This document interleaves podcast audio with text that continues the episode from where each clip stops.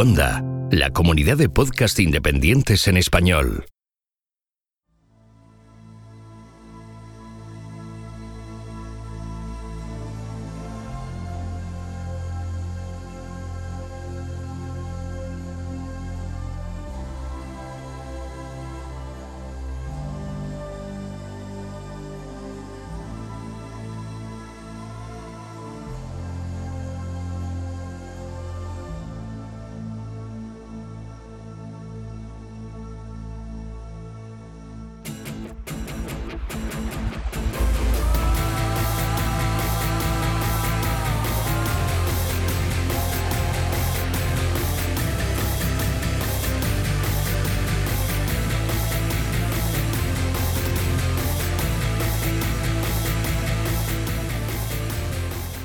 Esto es Istocas, no es Esparta, pero casi. No es Copenhague, no es Berlín, no es Viena, no es Schleswig y no es Dibol. Pero de todos sitios vamos a hablar porque vamos a hablar de la guerra de los ducados. Y de, la guerra de los ducados, pero ¿qué ducados? Bueno, pues mirad, nos vamos a ir a una zona y a dos nombres que os van a sonar bastante por, temas de actualidad, ¿no? Eh, vamos a hablar de Schleswig Holstein, y para hablar de esta guerra, tenemos aquí a Tony, arroba Lord Cirencester en Twitter. ¿Qué tal, Tony? Buenas aquí andamos. A modo de disclaimer, decir que pese a que el tema se haya puesto actualidad de repente, ya llevamos meses preparando este podcast. no, ha, no, ha, habido maldad, no ha habido maldad.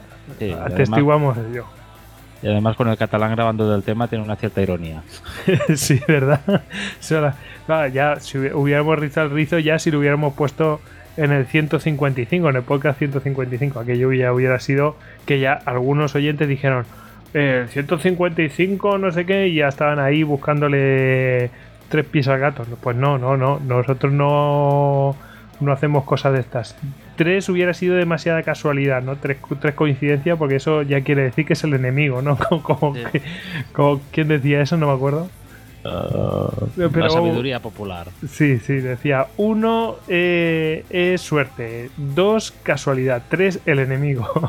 la acción enemiga. Exactamente.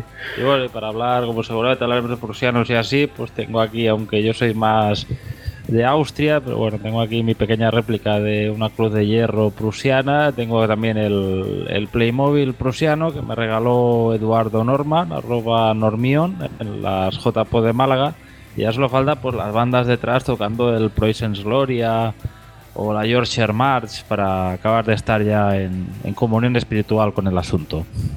Pues sí, hoy es un podcast de muchos Pickelhaube de este, como, como se dice, ¿no? Y eso, Pickelhaube. Eh, así que bueno, Prusia, Prusia, pero en su gran momento con, con vaya nombres que vamos a ver aquí, ¿eh? Y Austria. Y Austria, sí señor. vaya vamos a narrar una victoria austríaca en Istocast. Increíble. Sí, sí, sí, sí. Eh, pues nada, eh, quieres, vamos a empezar. claro, empezamos. Primero les habla a arroba gojix para bajas al duero. Y mm, que a nosotros nos podéis encontrar en Twitter, Facebook, Google Plus, Pinterest, Telegram, YouTube y en Instagram también estamos.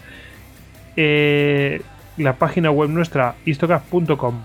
Nuestro email, info arroba. En nuestra página web nos podéis dejar audios si queréis, algún mensajito, lo que queráis.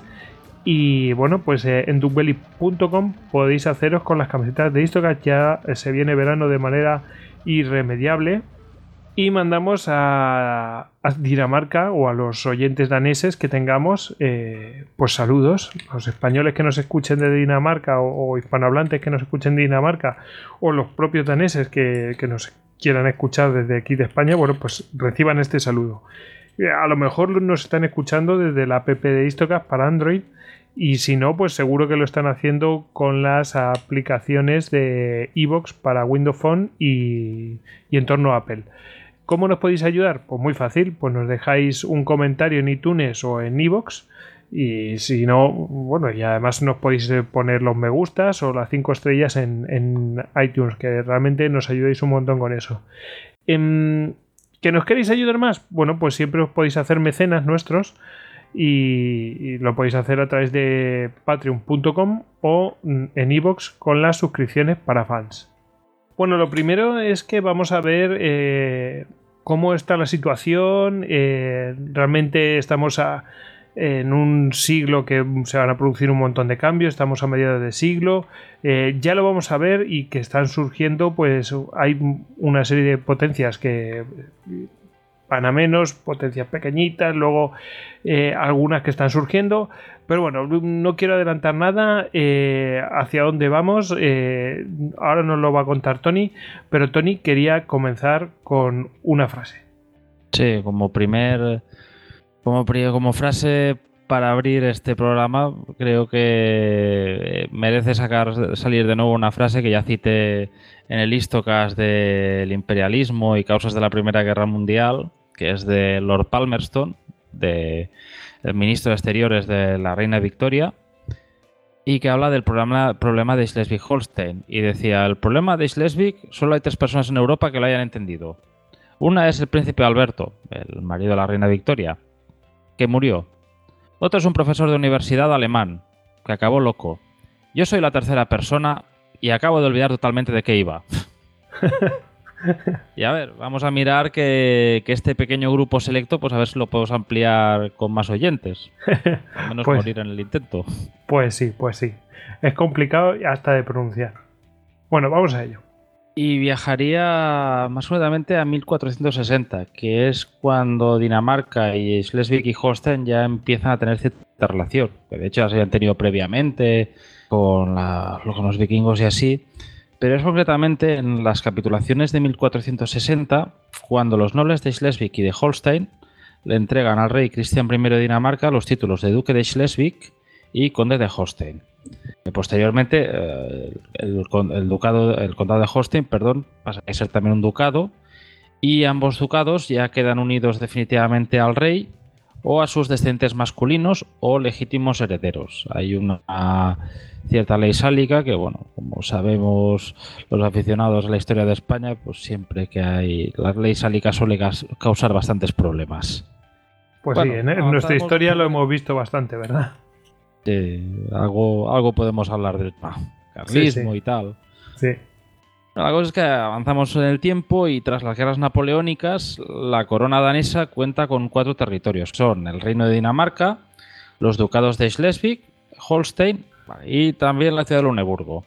El Luneburgo, que está al sudoeste de Holstein, eh, es obtenida como una especie de premio de consolación para la corona danesa por haber perdido a Noruega a manos de Suecia. O sea, no olvidemos que Dinamarca, por decirlo de la forma, está en el lado perdedor de las guerras napoleónicas.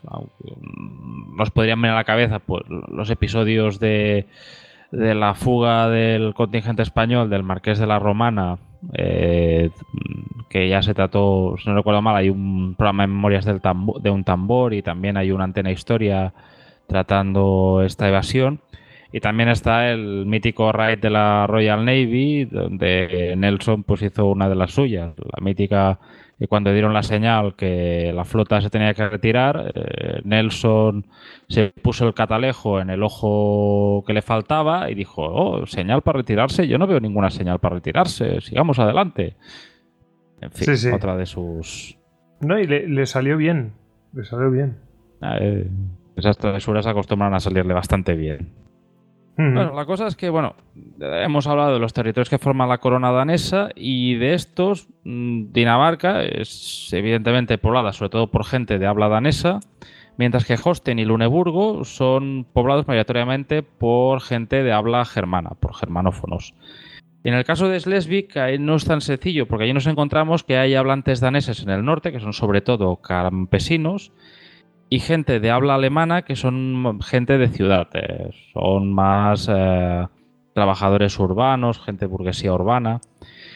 Y en términos de población, prácticamente un tercio de los súbditos de la corona danesa son alemanes o de habla alemana. Y Holstein, de hecho, es la región más económicamente desarrollada del reino. Bueno, de la corona, perdón. Entonces, ya empiezan los conflictos en 1830. Los políticos liberales de los ducados eh, piden una consideración liberal para un Schleswig-Holstein unido. El rey danés que había por entonces, el autócrata Federico VI, los ignora, aunque en una asamblea se acuerda que los ducados permanezcan separados. De todas formas, el asunto sigue en el aire y encontró un paladín en el duque Cristian Augusto de Augustenborg, que era el pretendiente legítimo de los dos ducados en el caso que el rey vigente muriera sin descendencia masculina, como parecía todo indicaba que iba a suceder. El asunto vuelve de nuevo cuando en noviembre de 1842 se discute el derecho a emplear el idioma danés en la Asamblea Consultiva de Schleswig. Y ahí ya se empiezan a formar facciones por nacionalidades. Por entonces, el político danés Orla Lehmann reclama que Schleswig se una al reino de Dinamarca. Y su visión es que la frontera del reino de Dinamarca coincida con la del río Eider. El río Eider marque las fronteras de la corona danesa. Ante ello, los movimientos nacionalistas alemanes de la época, que ya empezaban a surgir, eh, empiezan a protestar y hay unas primeras respuestas por parte de los daneses. Eh, aparece, parece que se empieza a haber cierto malestar, parece que es el momento de Cristian Augusto. Lo que pasa es que el rey Cristian VIII de Dinamarca, que era el rey por entonces, sigue manteniendo las pretensiones dinásticas de los Oldenburg, eh, pero busca una mayor alianza con Schleswig, la llamada política de Leider. Pasa que Cristiano morirá y el 20 de enero de 1848 es coronado Federico VII de Dinamarca, el que será el último rey absoluto de Dinamarca.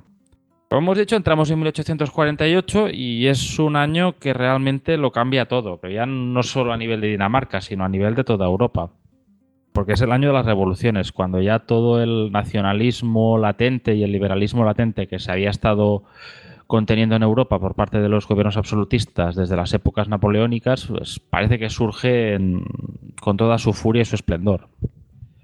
O sea, ya en principio, ese mismo año en París eh, se depone la monarquía y surge la república, y bueno, citaré las palabras de, de ese político, de Clemens Metternich, que decía que cuando París estornuda, Europa se resfría. En nuestro París. caso. París. ¿Dime? Sí, París. Cuando París estornuda, Europa se resfría. Sí, en el sentido siempre si hay alguna revuelta en París y así, siempre se ah, sí que se extiende, sí, sí, sí, sí, sí. bueno, la verdad es que bien pensado, tienes razón, ¿eh? eh no, Metternich no daba, no daba punta sin hilo. Entonces, a nivel de Dinamarca, todo se lía más cuando el rey promulga el 27 de marzo una nueva constitución en el reino de Dinamarca, que si bien preservaba buena parte de la autonomía de Schleswig, la consideraba como parte del reino de Dinamarca, o sea que ya no tiene este estatus tan independiente. Con lo cual, ante esto, una delegación de políticos de Schleswig y de Holstein viajan a Copenhague para pedirle al rey que ambos ducados se unan en un estado que posteriormente debería admitirse en la Confederación Alemana. Entonces, Federico VII, en principio, acepta que Holstein pase a formar parte de la Confederación Alemana, que siga los dictados de la dieta de Frankfurt, que es el, en el sentido de dieta de parlamento, o sea, es el Parlamento de Frankfurt, el Parlamento de la Confederación Alemana, que es el que, el que legisla esta confederación. Pero dice que no tiene, y cito textualmente, ni el poder, ni el derecho, ni el deseo que Schleswig se una a esta confederación. Entonces, visto esto, los rebeldes toman la iniciativa y entre el 23 y el 24 de marzo se forma un gobierno provisional alemán de Schleswig-Holstein en Kiel. El siguiente paso lo toma el príncipe Federico de Noer, que era el stadtholder y comandante en jefe de Schleswig y de Holstein y presidente del gobierno de los, dos ducados. Eh, incurre además que es el hermano de Cristian de Augustenburgo, del otro, del candidato pretendiente a los ducados. Entonces este, este príncipe Felipe sí, reúne a soldados del cuerpo de fusileros de Luneburgo y algunos estudiantes y se dirige a la fortaleza de Rendsburg, donde se encuentran los arsenales del ducado. En principio parecería que debería pelear para acceder allí, pero, oh sorpresa, se encuentra que alguien ha dejado la puerta abierta y puede entrar sin problemas, de esas casualidades que suelen pasar a veces. Y entonces, cuando él está dentro allí, reúne a los batallones que forman la guarnición de la fortaleza y les empieza a informar de lo que ahora llamaríamos de fake news, de noticias falsas, diciendo que Copenhague está bajo asedio, que Federico VII está encarcelado y que su hermano Cristian de Augustenburgo se ha dirigido a Berlín para solicitar el apoyo del rey de Prusia, Guillermo IV. Con esto, al final logra que la guarnición se pase al bando rebelde Y así empieza la primera guerra de Schleswig-Holstein. Eh, dime. No, no, sigue, sigue. Entonces, tras esto, tras esta clara muestra de insurrección, las tropas danesas se mueven a los ducados y vencen al ejército de Holstein en Flensburg. Pasa que ya en ese momento ya es cuando ya empieza a intervenir la Confederación Alemana. Eh, en esta confederación ya empiezan a Ya no es una rebelión así pequeñita, sino que ya hay otros actores que ya avalan o no esa rebelión ya es un asunto que ya, ya no es tan local, ya no es un asunto interno puramente de Dinamarca, sino que empiezan, como tú dices, a, surgir más, más autores. Más actores, perdón. A ver, por, la, por lo que es la futura Alemania ya empiezan a surgir anhelos de liberalismo constitucional y los políticos germanos miran de aprovechar el conflicto de los dos ducados como una válvula de escape ante esta, ante esta inquietud y estos temores. Entonces los alemanes envían tropas a los ducados bajo las órdenes de los generales Halket y Brangel. Pues de Brangel ya hablaremos un poco más detenidamente más tarde. Y el grueso de las tropas, que son prusianos, logran avanzar y vencen a los daneses en Schleswig, donde un ejército aliado de la Confederación de 28.000 soldados vence uno danés de 11.000 a las órdenes del general Hedermann, que se retirará a la isla de Als. Posteriormente ya veremos la importancia de esa isla. Entonces allí los daneses van recibiendo refuerzos mientras su flota va acosando y hostigando las líneas de suministros de los confederados. En respuesta a esto, Brangel avanza hacia Jutlandia, ya, o sea, ya entra ya en lo que es el territorio del, del reino de Dinamarca, y tras ocupar una porción empieza a recaudar dinero allí en compensación al daño infligido por la flota danesa que en ese momento está bloqueando los puertos de los puertos prusianos y de los estados de la Confederación Alemana. Claro, mm, no olvidemos que el Báltico es una, era una, por entonces una importante arteria comercial. O sea, en su momento, en la época medieval, pues hubo la Liga Hanseática y tradicionalmente los alemanes no han tenido una tradición naval. Si pensáramos los aficionados a la historia naval bélica, grandes batallas en el Báltico no nos mm. suenan. No, no. Ahora mismo de cabeza solo recuerdo algunas campañas contra una, en la época medieval, contra unos piratas que se llamaban la Hermandad Victual y poco más. Y aquí tenemos a la flota danesa, porque no es una gran flota, son barcos que a veces complicados de llevar, poco navegables y así, pero oye, están allí en los puertos bloqueando, tomando sus presas consiguiendo sus recompensas y fastidiando mucho el, comercio local de la zona. Que también me lleva a una reflexión. Muchas veces, eh, volviendo a la. Bueno, yendo a la Primera Guerra Mundial más adelante, que siempre parece pues, que los alemanes montaron, quisieron montar su flota eh, porque el Kaiser Guillermo leyó un autor norteamericano, Alfred Thayer Mahan, y entonces se le ocurrió que necesitaba una flota porque quien domina el mar domina tiene la hegemonía en el mundo, pues yo supongo que eh, la experiencia que veremos del bloqueo danés también ayudó. Sí. Eh, bueno, siempre como miras las, las fuentes anglosajonas, pues da la impresión, pues esto, que de repente le vino la iluminación tras leer a, a puede, puede que fuera así, ¿no? Mm. Pero bueno, hombre, sí te, te, permite más maniobrabilidad y todo esto, pero bueno, mm, a ver, no es un escenario especialmente terminado por el tema marítimo, ¿no? a priori. En, donde nos vamos a mover, vamos.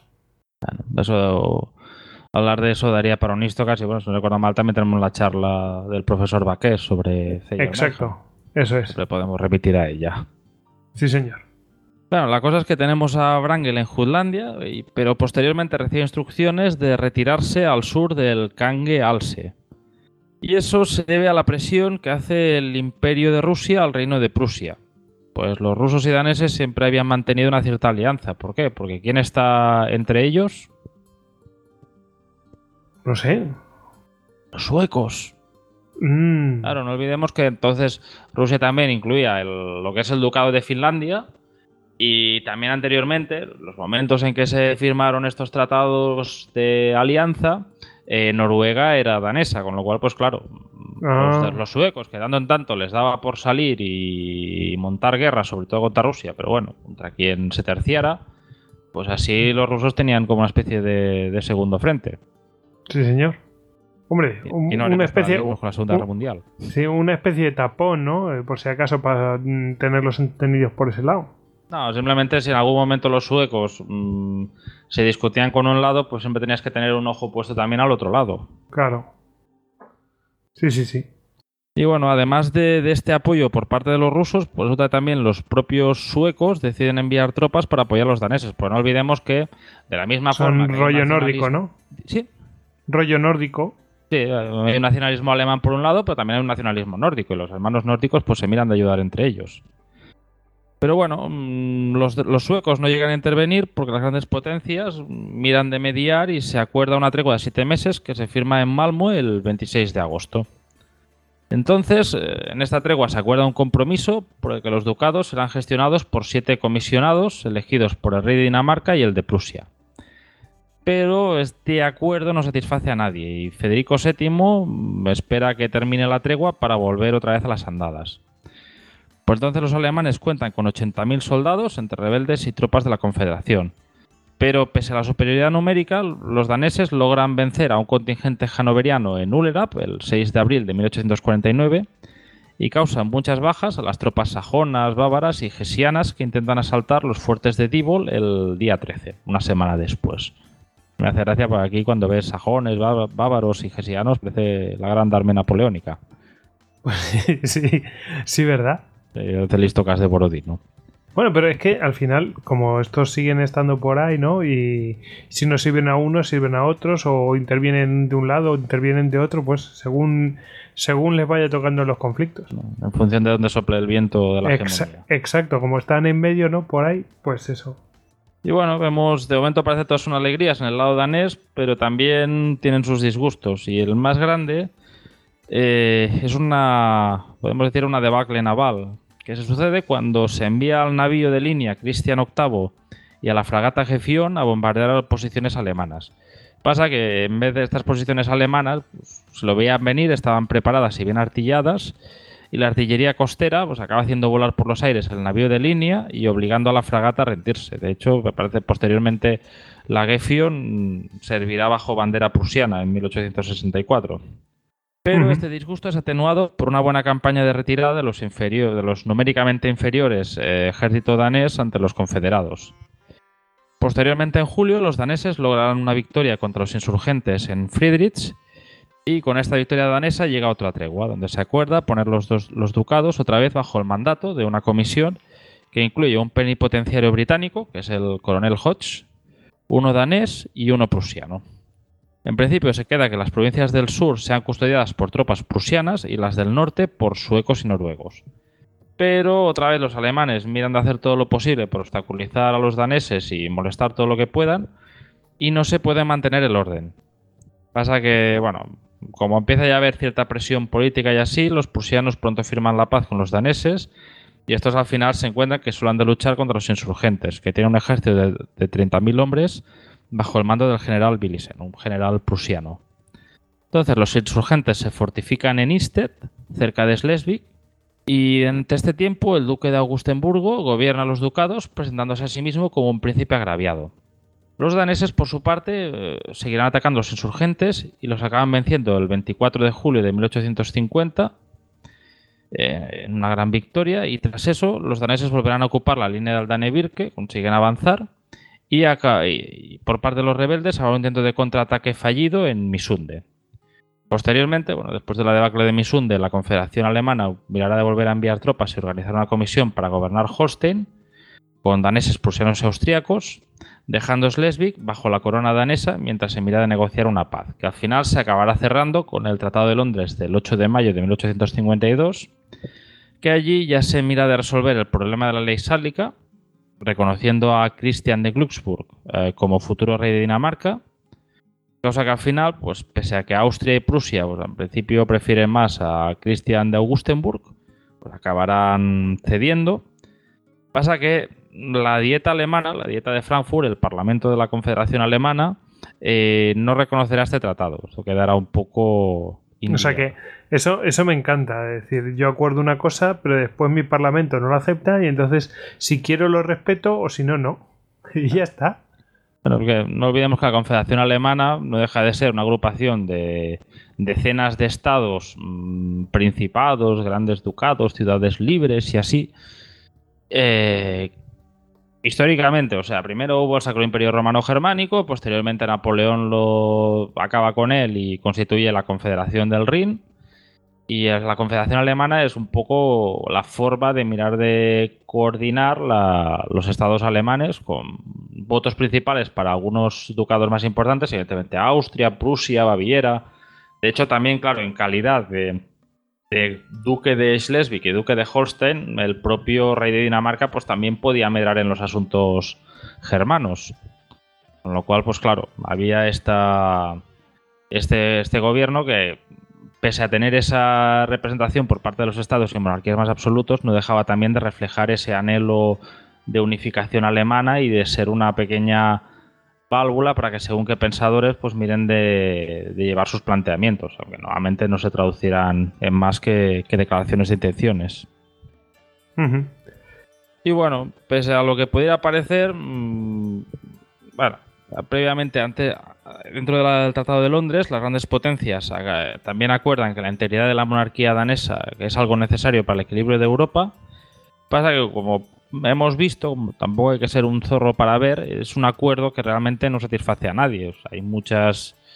Hay muchos puntos pues que, permiten que hayan conflictos subyacentes. Y de hecho. Sí, pues que no se terminan de cerrar del todo.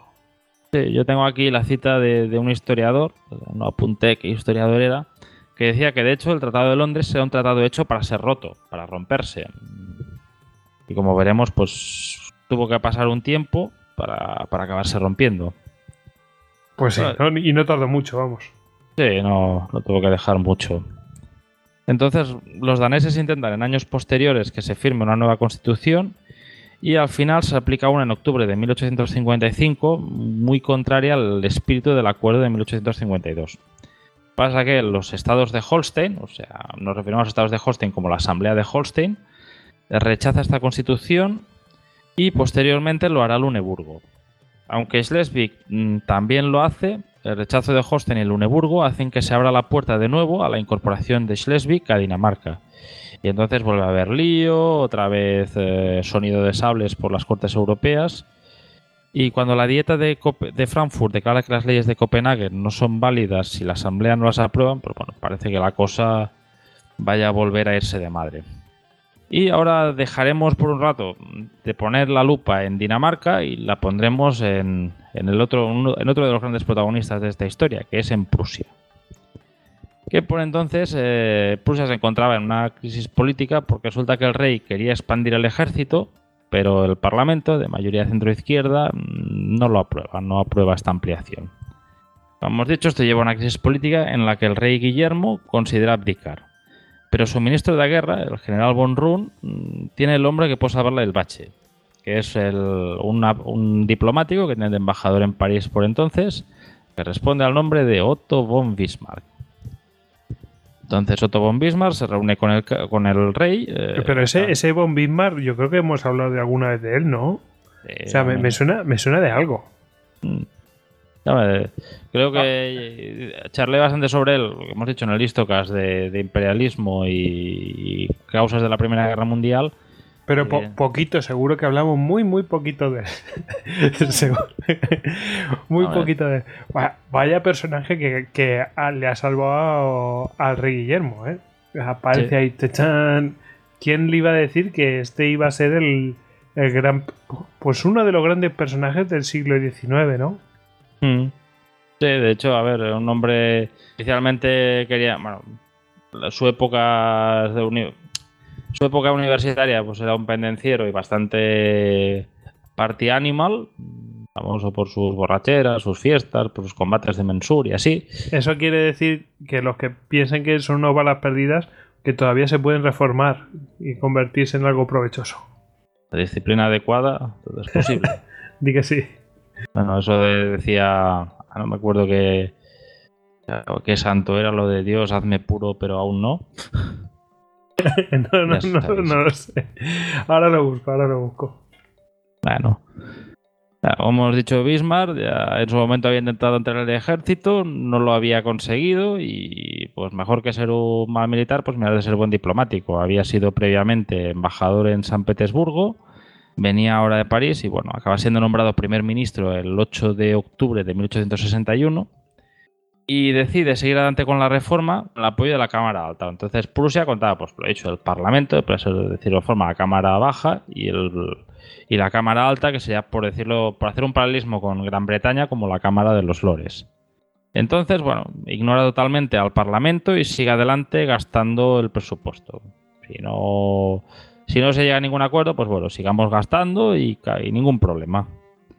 Y ya en 1862, pues ya empieza a hacer hablar con el jefe de Estado Mayor, que entonces era un general que aún era desconocido, el general von Molke, para empezar a hacer planes para una eventual guerra con Dinamarca.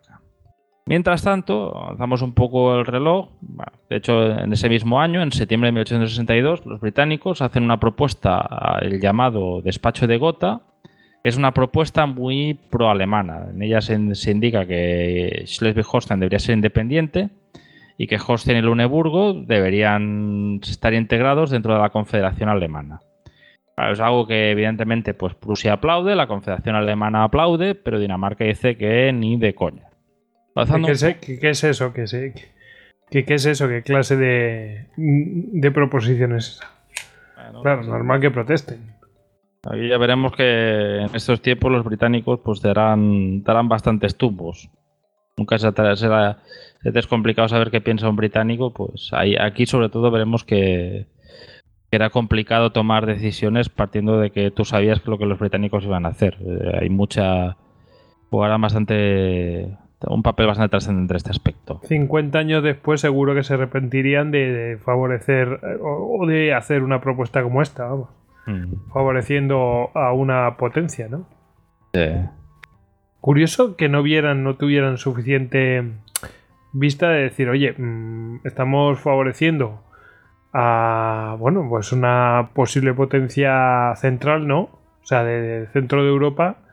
Eh, y sin embargo vieran como más amenazante quizás a Dinamarca. Quién sabe, no sé. Bueno, lo, que siempre dicen de la política británica, que Gran Bretaña no tiene amigos permanentes, solo intereses permanentes. sí, sí.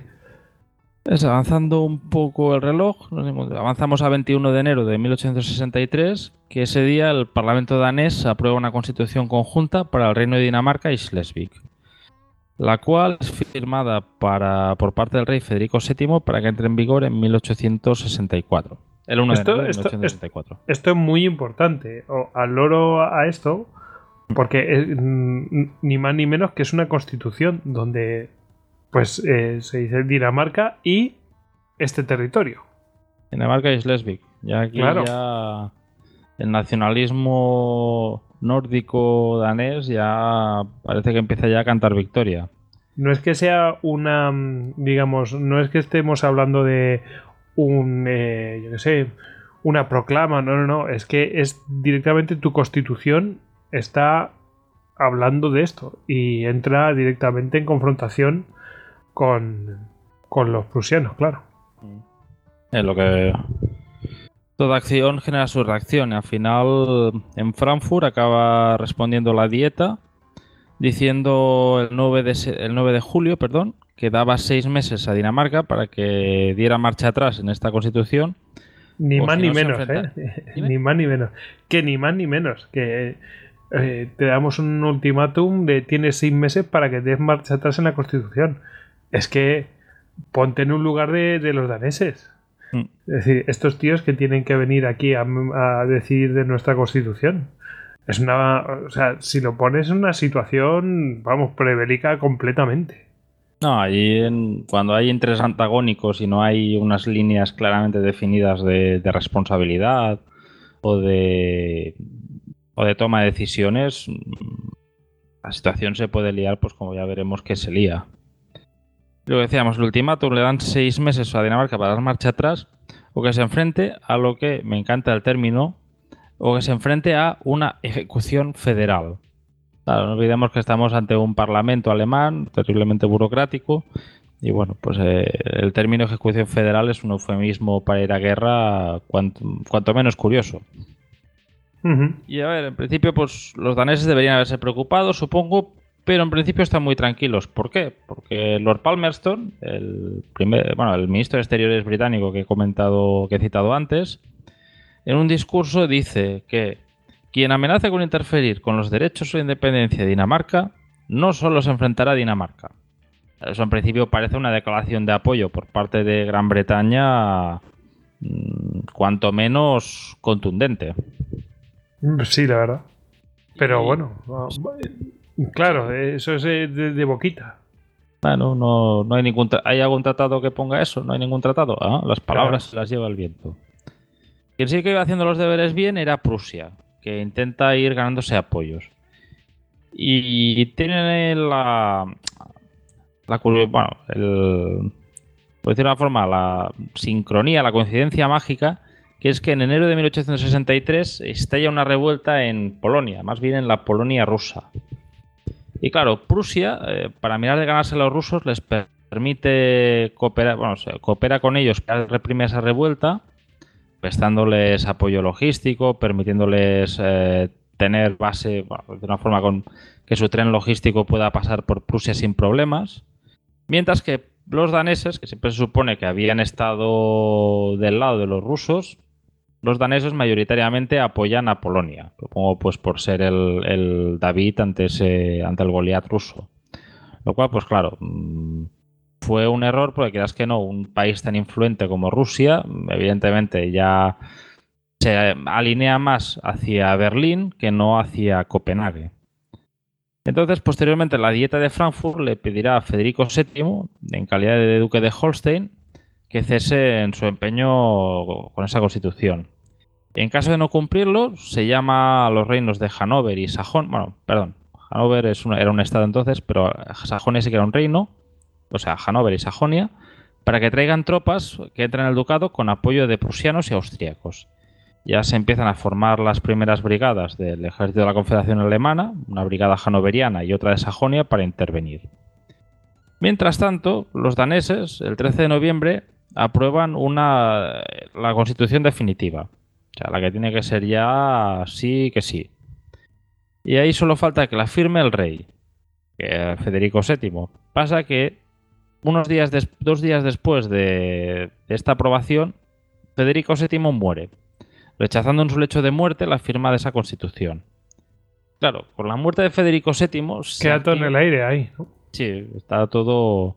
Además que se activa todo lo. se pone en marcha todos los mecanismos de sucesión preparados en el Tratado de Londres. Con lo cual, Christian de Glucksburg, mm, que era nieto de. Si no recuerdo mal, era nieto de Federico VI. Sí, del más anterior.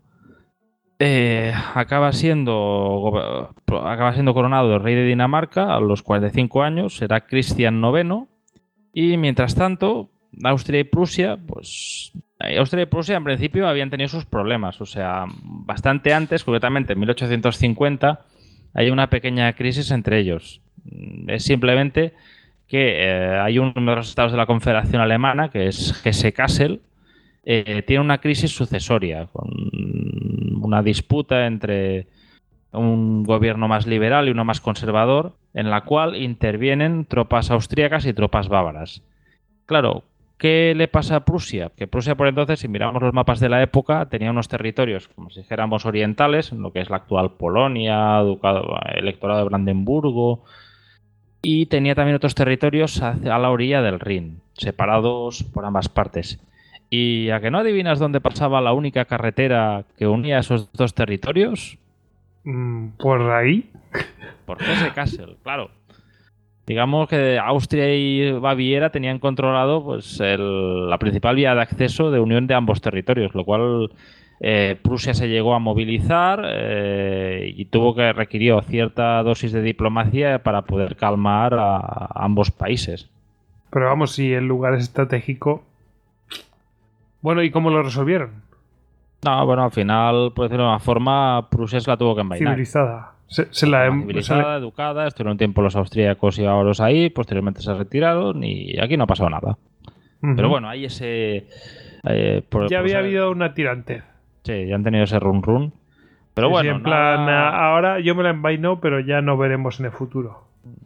16 años después. La cosa es que, bueno, evidentemente, de- dos enemigos que necesitan para unirse, un tercer enemigo, y evidentemente con los daneses se cumplen todas las circunstancias. Y además, pues el hecho de que miren de cooperar es el temor también a ser aislados por el resto de grandes potencias, como decimos, los rusos, británicos, franceses, de los que no hemos hablado tampoco, porque están por ahí. Y el 16 de enero de 1864 eh, emiten un ultimátum para que Dinamarca derrogue su constitución. Este es enviado a Copenhague y el 18 el primer ministro, bueno, o sea, el primer ministro danés, Morand, eh, pide más tiempo, pero ante la negativa germana eh, rechaza el ultimátum y así empieza la guerra. Y bueno, yo creo que habiendo visto un poco cierta introducción de, de este que lleva este conflicto de los ducados, pues quizás sea el momento de hablar de los contendientes. Pues sí, vamos a hablar de los contendientes. Mm, eh, vamos a ver, eh, tenemos aquí en realidad tres contendientes, ¿no? Mm, hay una cosa que a mí me llama la atención de, los- contendientes, es que cómo Austria se presta a una cosa en una guerra que está tan alejada de la propia Austria, Mm, si no es de la manera como tú lo has contado, que es por, no quedarse aislada y ir acompañada con alguien. Al final, pues prácticamente se van a quedar ellos dos, es- estos dos solos. Eh, pero es curioso, ¿no? Eh, tú- tú lo ves de esa manera, ¿no? Que cómo es que Austria se metió ahí. Está, o sea, se metió en una guerra de unos intereses tan alejados, ¿no? Austria en ese momento era. Parece siempre que la historia eh, no- nos diga que Prusia tiene que ser la que fuerce la unificación de Alemania, pero bueno. Por entonces eh, Austria era la otra otro de los grandes potenciales países unificadores. Que Sí, porque por intereses de la dinastía Habsburgo y así no le conveniera, pero no de todas formas tenía que seguir mostrándose como un paladín de, de, la Confederación, de poder demostrar que ese peso político que tenía también lo podía traducir en términos militares. Bueno, eh, quizás nosotros ahora lo mismo lo vemos, pues claro, ya todo lo pasado, pues vemos eh, a lo mejor cierta decadencia y todo eso, y, y bueno, eh, que, que en su momento pues no era tan así, ¿no? Bueno, eh, pues vamos con los contendientes. ¿Con cuál quieres empezar? ¿Empezamos con los de un lado y después con los del otro? O sea, aquí Sí. hay, en realidad son tres, ¿no? Es Dinamarca contra Prusia y Austria, ¿no? Correcto. Sí, quizá podríamos empezar con los daneses, si quieres que no son... Es un lado, pues, de una forma individual. He hecho. Eh, los daneses entonces contaban con un ejército de leva, mm, teóricamente universal, pero que tanto en Dinamarca como en los du- ah, podía reclutar tanto en Dinamarca como en los ducados, pero también habían excepciones y tenían una cosa que también tenía España por aquellos tiempos, que era que tú, si te tocaba ir, eh, podías pagar un sustituto para que fuera en tu lugar. Eso que no sé, las, creo que en el listocast de, de Cuba, de la guerra de Cuba, lo comentamos. Veíamos cosas similares, ¿verdad? Sí, el, el llamado impuesto de sangre. Sí, sí.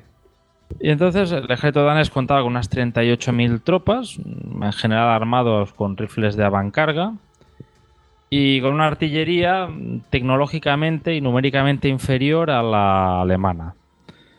Eh, otro problema con el que cuentan también los daneses es la lealtad de los reclutas de los ducados. Mm, Hay muchos reclutas que huyen antes de unirse a filas y los que sí que lleguen a unirse al ejército, pues en muchos casos posteriormente acabarán desertando.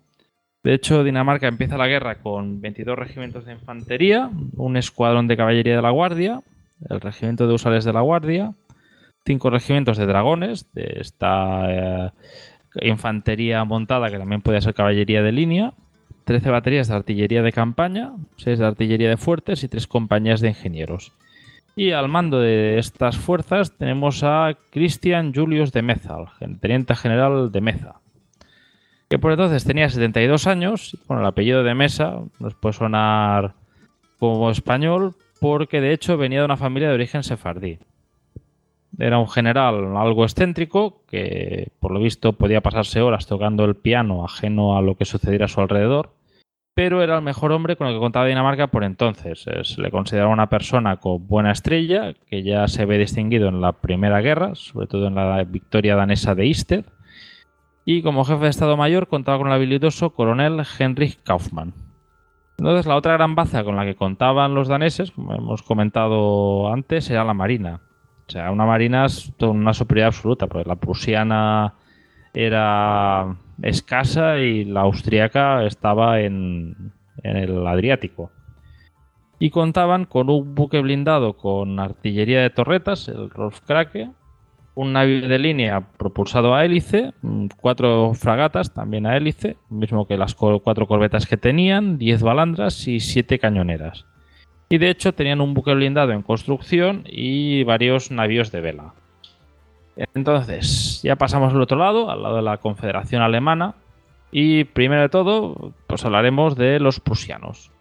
O sea, Prusia por entonces está beneficiando ya de las reformas que ha llevado a cabo el ministro de Guerra von Run, jefe de Estado Mayor, el general Bernard von Molke, y empieza la guerra con 72 regimientos de línea, 9 de la, más 9 de la Guardia, 8 batallones de Jaggers, de infantería ligera, de cazadores, más uno de la Guardia y uno de Schützen. También tenían 8 regimientos de caballería de la Guardia, 8 de coraceros, 8 de dragones, 12 de húsares, 12 de ulanos y 8 brigadas de artillería. Las fuerzas que se emplean en Dinamarca sobre todo vienen del tercer cuerpo, que eran reclutados sobre todo de Brandenburgo, y del séptimo, que eran reclutados en Westfalia y unidades de la Guardia. Se agrupan en lo que se llama un cuerpo de ejército combinado y una división combinada de la Guardia. La ventaja tecnológica con la que cuentan es el, fusil Dreise de aguja, que ese, de ese fusil ya hablamos en el Istocas de la guerra franco-prusiana. Sí. Y claro, la ventaja que te da respecto al fusil de avancarga, mm, aparte de una mayor rapidez cargando, es el hecho que también puedes disparar cuerpo a tierra, con lo cual, pues evidentemente te expones mucho menos a, a la respuesta de los enemigos. Y a nivel de mandos, contamos con el mariscal Wrangel, también llamado Papá Wrangel, que es uno de los pocos oficiales con experiencia con los que cuenta el ejército prusiano.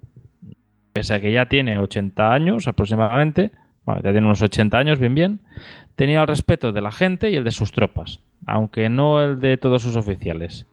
Y es un general que, que como hemos comentado antes con De Mesa, era un general que se le creía afortunado. De hecho, tenía una buena carrera, había ganado la Cruz por la Emerita en 1807 y la Cruz de Hierro en dos eh, órdenes en 1813. Y tras la guerra de 1848 es ascendido a mariscal en 1856 y pese a que en su haber contaba con experiencia, mm, solía desdeñar las innovaciones y las novedades en el pensamiento militar. Y acompañándolo tenemos al, príncipe Friedrich Karl, que era el sobrino del rey Guillermo, que es el oficial al mando del primer cuerpo combinado aliado, y es una persona firme, pero bastante compasivo y preocupado por sus hombres, un muy buen organizador y preparador de tropas, pero que quizá en el momento de ir a batalla solía ser más del lado cauto que no del lado de atacar malocas. Que a veces ah, más bien rayaba hacia el lado de la duda. Yo, por ejemplo, en algún libro de algún autor americano, pues no olvidemos que en 1864, en el otro lado del Atlántico, está teniendo una guerra civil en Estados Unidos, la guerra de secesión. Tenemos un Istoca sobre el tema. Efectivamente y suelen compararlo con el general McClellan. O sea, un muy buen organizador, el hombre pues que forja el, ejército del Potomac, pero que a la hora de llevarlo a batalla, pues siempre acostumbra a pensar que el, ejército confederado pues le duplica en número, cuando quizás son una cuarta parte de ellos. Sí, un poco dubitativo o timorato, ¿no? Sí, más bien. Pero bueno, como veremos posteriormente, se distinguirá bastante bien en la campaña. Entonces, por el lado de la Marina, Cuentan con el príncipe Adalberto como almirante de las costas prusianas y la flota prusiana está formada por cuatro corbetas de hélice, el llamado yate real, dos vapores de hélice, eh, seis cañoneras de primera y 14 de segunda. Y durante la guerra, Prusia mirará de construir dos buques blindados, aunque estos no llegarán a ver combate. O sea, bastante, digamos, humilde, ¿no? Eh, lo, que tenía Prusia. Sí, respecto a los medios que tenía la danesa, pues como veremos posteriormente, lo que pueden hacer es mirar de molestar, pero no llegar a combatir eh, una batalla abiertamente. La que sí podrá combatir será la marina austríaca, que hablaremos ahora, pero antes hablaremos de su ejército, del ejército del Imperio de Austria. Que a ver, es un ejército que viene de, la, de haber sido derrotado en 1859. Recordando rápidamente, en 1859 hay una guerra entre, por un lado, Austria, por el otro está Francia y el reino de Cerdeña-Piemonte. Y tras varias batallas importantes, Magenta, pero sobre todo la de Sulferino, pues acaba venciendo, venciendo la coalición franco-piemontesa. Eh, Austria tiene que abandonar bastantes de sus posesiones en Italia y ya es cuando Cerdeña Piemonte ya se, muestra como el reino dominante y aglutinador de, todo el nacionalismo italiano y que acabará desembocando en el reino de Italia. Entonces, bueno, en base a esta derrota eh, han habido muchas reformas en el ejército, se hace un ejército mucho más ofensivo, eh, en el cual pues importa más obtener la victoria que las bajas que puedan sufrir, salvando las distancias, pues quizá un estilo más eh, eh, si fueras Wargamer de general soviético, de lanzar oleadas, oleadas hasta vencer. Y en, allí a Dinamarca se envía un cuerpo de cuatro brigadas de infantería, eh, un regimiento de caballería y un cuerpo de artillería de reserva. Concretamente, de las brigadas es la mandada por el general Gondrecourt, que posteriormente se ganará el nombre de la Brigada de Hierro, la Brigada Nostitz, que era conocida como la Brigada Schwarzgelb, la Brigada Negro, eh, sí, Negro Amarillo, que es formada por el Regimiento de Hessen, reclutado en Linz, y el Regimiento Rey de los Belgas, reclutado en Graz. Las otras dos brigadas son la Thomas y la Dormus, y la Brigada de Caballería la manda Drobzensky. Y al mando de este contingente austríaco tenemos al barón Ludwig von Gablens, que por entonces contaba con 49 años. Eh, von Kablens inicialmente había servido en el ejército sajón, formándose en la Academia de Caballeros de Dresden, pero posteriormente, en 1865, ya pasa a servir al ejército austríaco.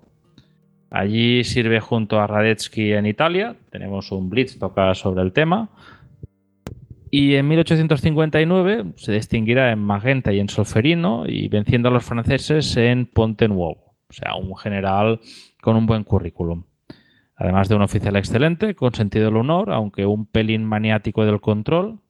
Y es una persona valiente que no teme ir a primera línea y, ah, pese a eso es bastante exigente. O sea, cuida a sus tropas, pero a la vez les pide que den el callo cuando tienen que darlo. Sí, les exige, pero es generoso con ellos. Pero les, exige, vamos. Sí. se han de ganar su paternalismo. Eso es. Y entonces, si hemos hablar de la Marina Austríaca, pues eh, puedo aprovechar para comentar que ya hablé bastante de su formación en, el programa que hice, bueno, que tuve el placer de ser invitado por la Tortulia a su podcast a hablar sobre Maximiliano de Habsburgo, el emperador de México. Y allí, pues bueno, hablé un poco de los orígenes de esta marina, que primero, por entonces mandaba el archiduque Maximiliano, pero que previamente, pues por esas ironías del destino, las había mandado el almirante Dalerup, un danés.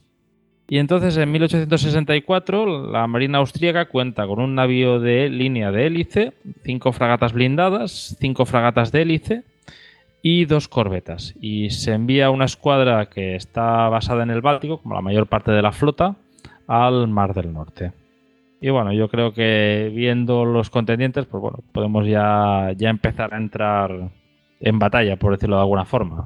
Flipante cuando estabas diciendo lo de la Marina Austriaca. E-, era un poco spoiler, ¿no? Porque dices, no creo que los daneses llegaran a, allá abajo, al Mediterráneo, a combatir a la austriaca. O sea que ya te vas imaginando que si hablamos de la Marina Austriaca es que van a dar toda la vuelta a Europa para llegar hasta allá arriba, ¿no? Y cruzar todo el Mediterráneo, bueno, del Adriático al Mediterráneo por Gibraltar, subir hasta Brest. Bueno, habrá un viaje que tiene un par de anécdotas que no es el de el de Rozenbensky en la guerra ruso-japonesa, pero pero pero ojo, eh, y en ese en esos momentos que no estamos hablando de una marina súper perfeccionada, sino que estamos hablando de una situación que no que, esos barcos eran un poco latas, ¿no? Pero bueno. era un momento de transición. Veníamos de, de las marinas a vela napoleónicas, poco a poco pues había empezado a meter el motor a vapor. eh, también ya empezaban a ver los primeros buques con pues, artillería era con torretas, lo cual pues te permitía, en vez de tener eh, los dos lados, tanto cañones a babor como cañones a estribor, podías tener una batería que tú simplemente la girabas, la encarabas a tu enemigo y ya está, con el consiguiente ahorro de espacio, peso y que además la potencia de fuego que se había desarrollado por entonces eh, te permitía conseguir, si no, si no la, la misma potencia, pues quizás a tener más potencia pues con solo un par de cañones que no pues todo lo que todo el plomo que volaba en un buque antiguo, Pues sí. en una andanada. Bueno, es un, es un momento de engendros, me encanta. a, a David yo sé que también le encanta, a ti te encanta. es un gran momento, tío. Es un poco steampunk y tal. O sea, Sí. yo creo que el steampunk se, se- se inspira en esto. Sí.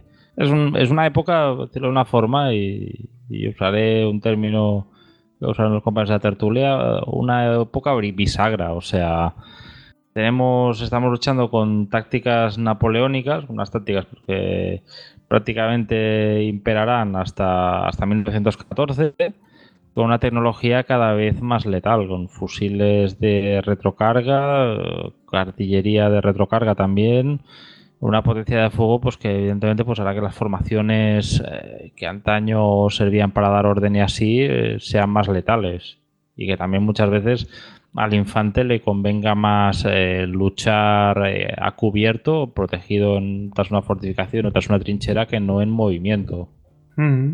Bueno, pues, eh, Antoni, ¿qué te parece si nos vamos, antes de meternos ya con la batallita, ya hemos visto quiénes son los contendientes, las causas de la guerra, vamos, ¿te parece que hagamos una pausa?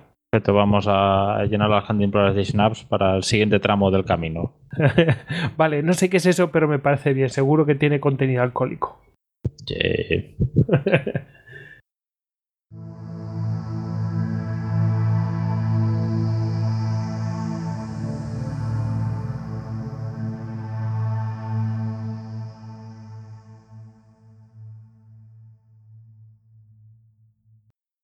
Puedes escuchar más episodios de Histocast en cuonda.com. Y además encontrarás las tres muertes de mi padre, El Comando Madrid de ETA mató a mi padre en un atentado en 1993. Durante 20 años no hice nada por saber la verdad. Ahora, y después de una larguísima investigación, sé que hay mucho más de lo que me contaron. Esta es la historia. una investigación periodística de Pablo Romero. Descubre nuevos podcasts en cuonda.com, la comunidad de podcast independientes en español.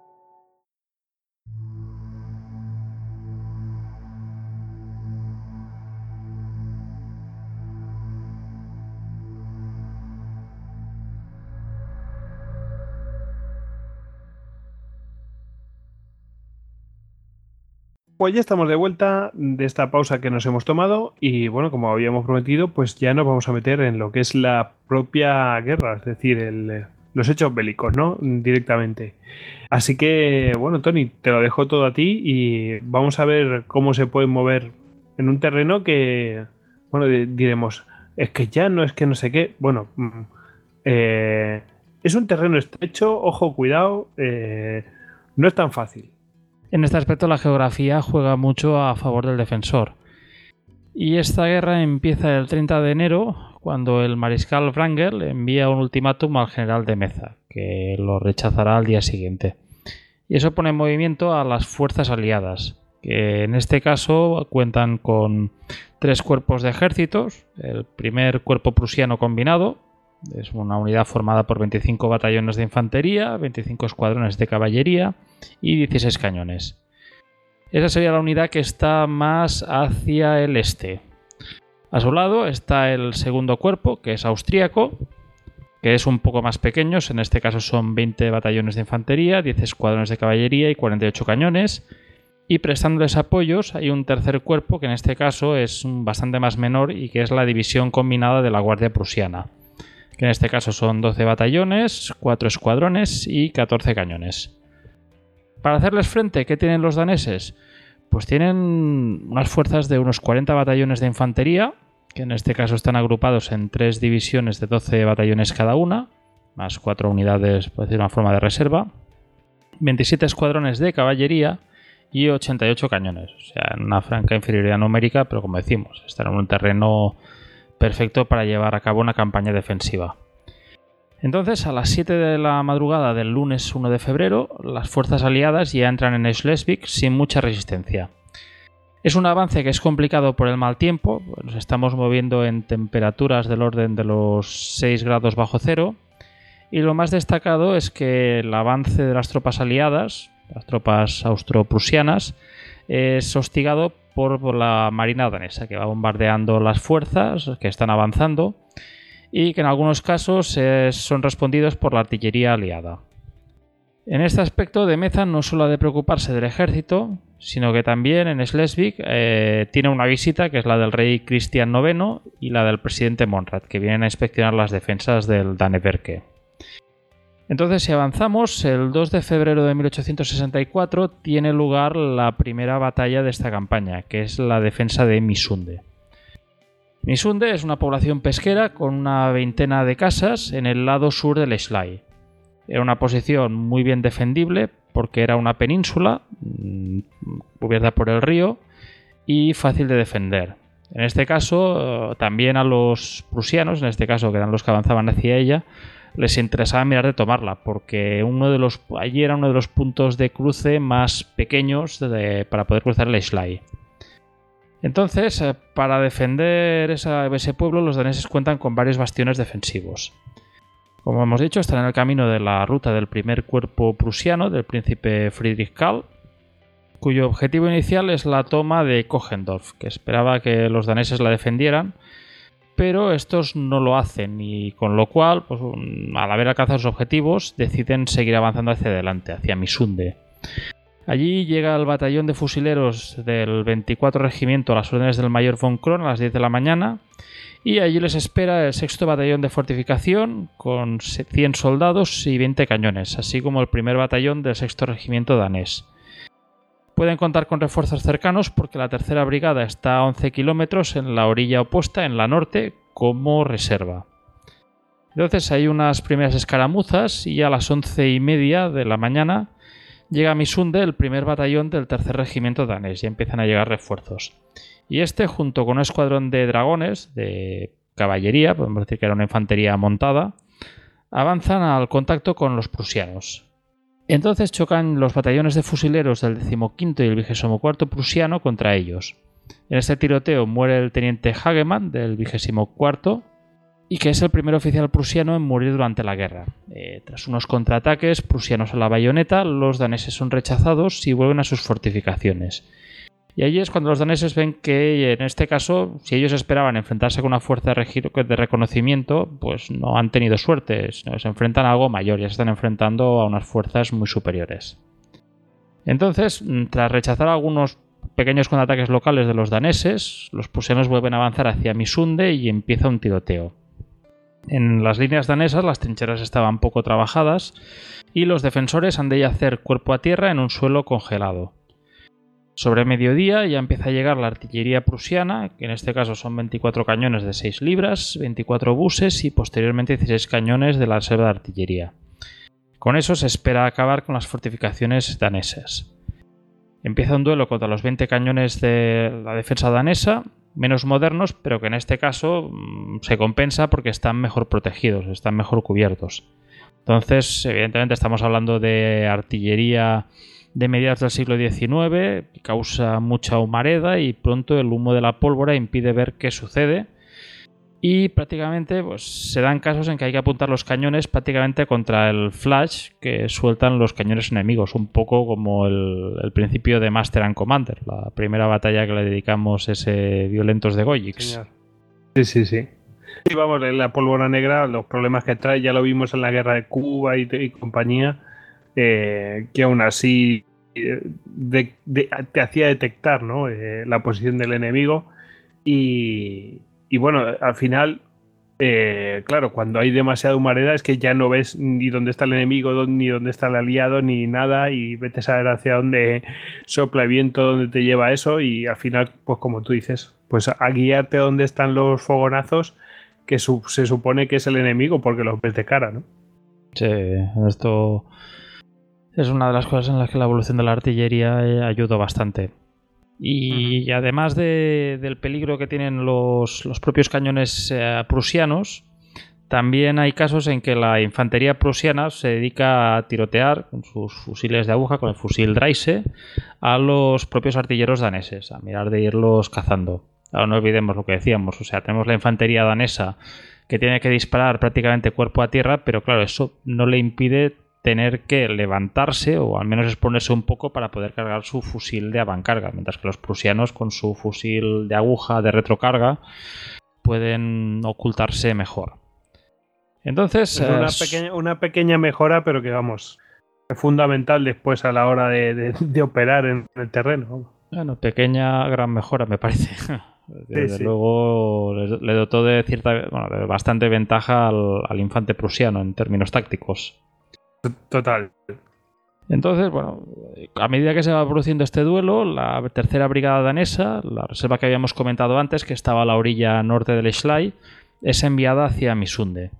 Pasa que está lejos, como hemos dicho, a unos 11 kilómetros, y la ayuda más cercana que cuenta pues son dos compañías del segundo batallón del tercer regimiento. Mientras tanto, la infantería prusiana empieza a avanzar con apoyo de la artillería pero el fuego de esta artillería de la prusiana pasa muchas veces por encima de las fortificaciones danesas y acaba impactando en el pueblo y quemando caos, casas, causando incendios y más de un problema.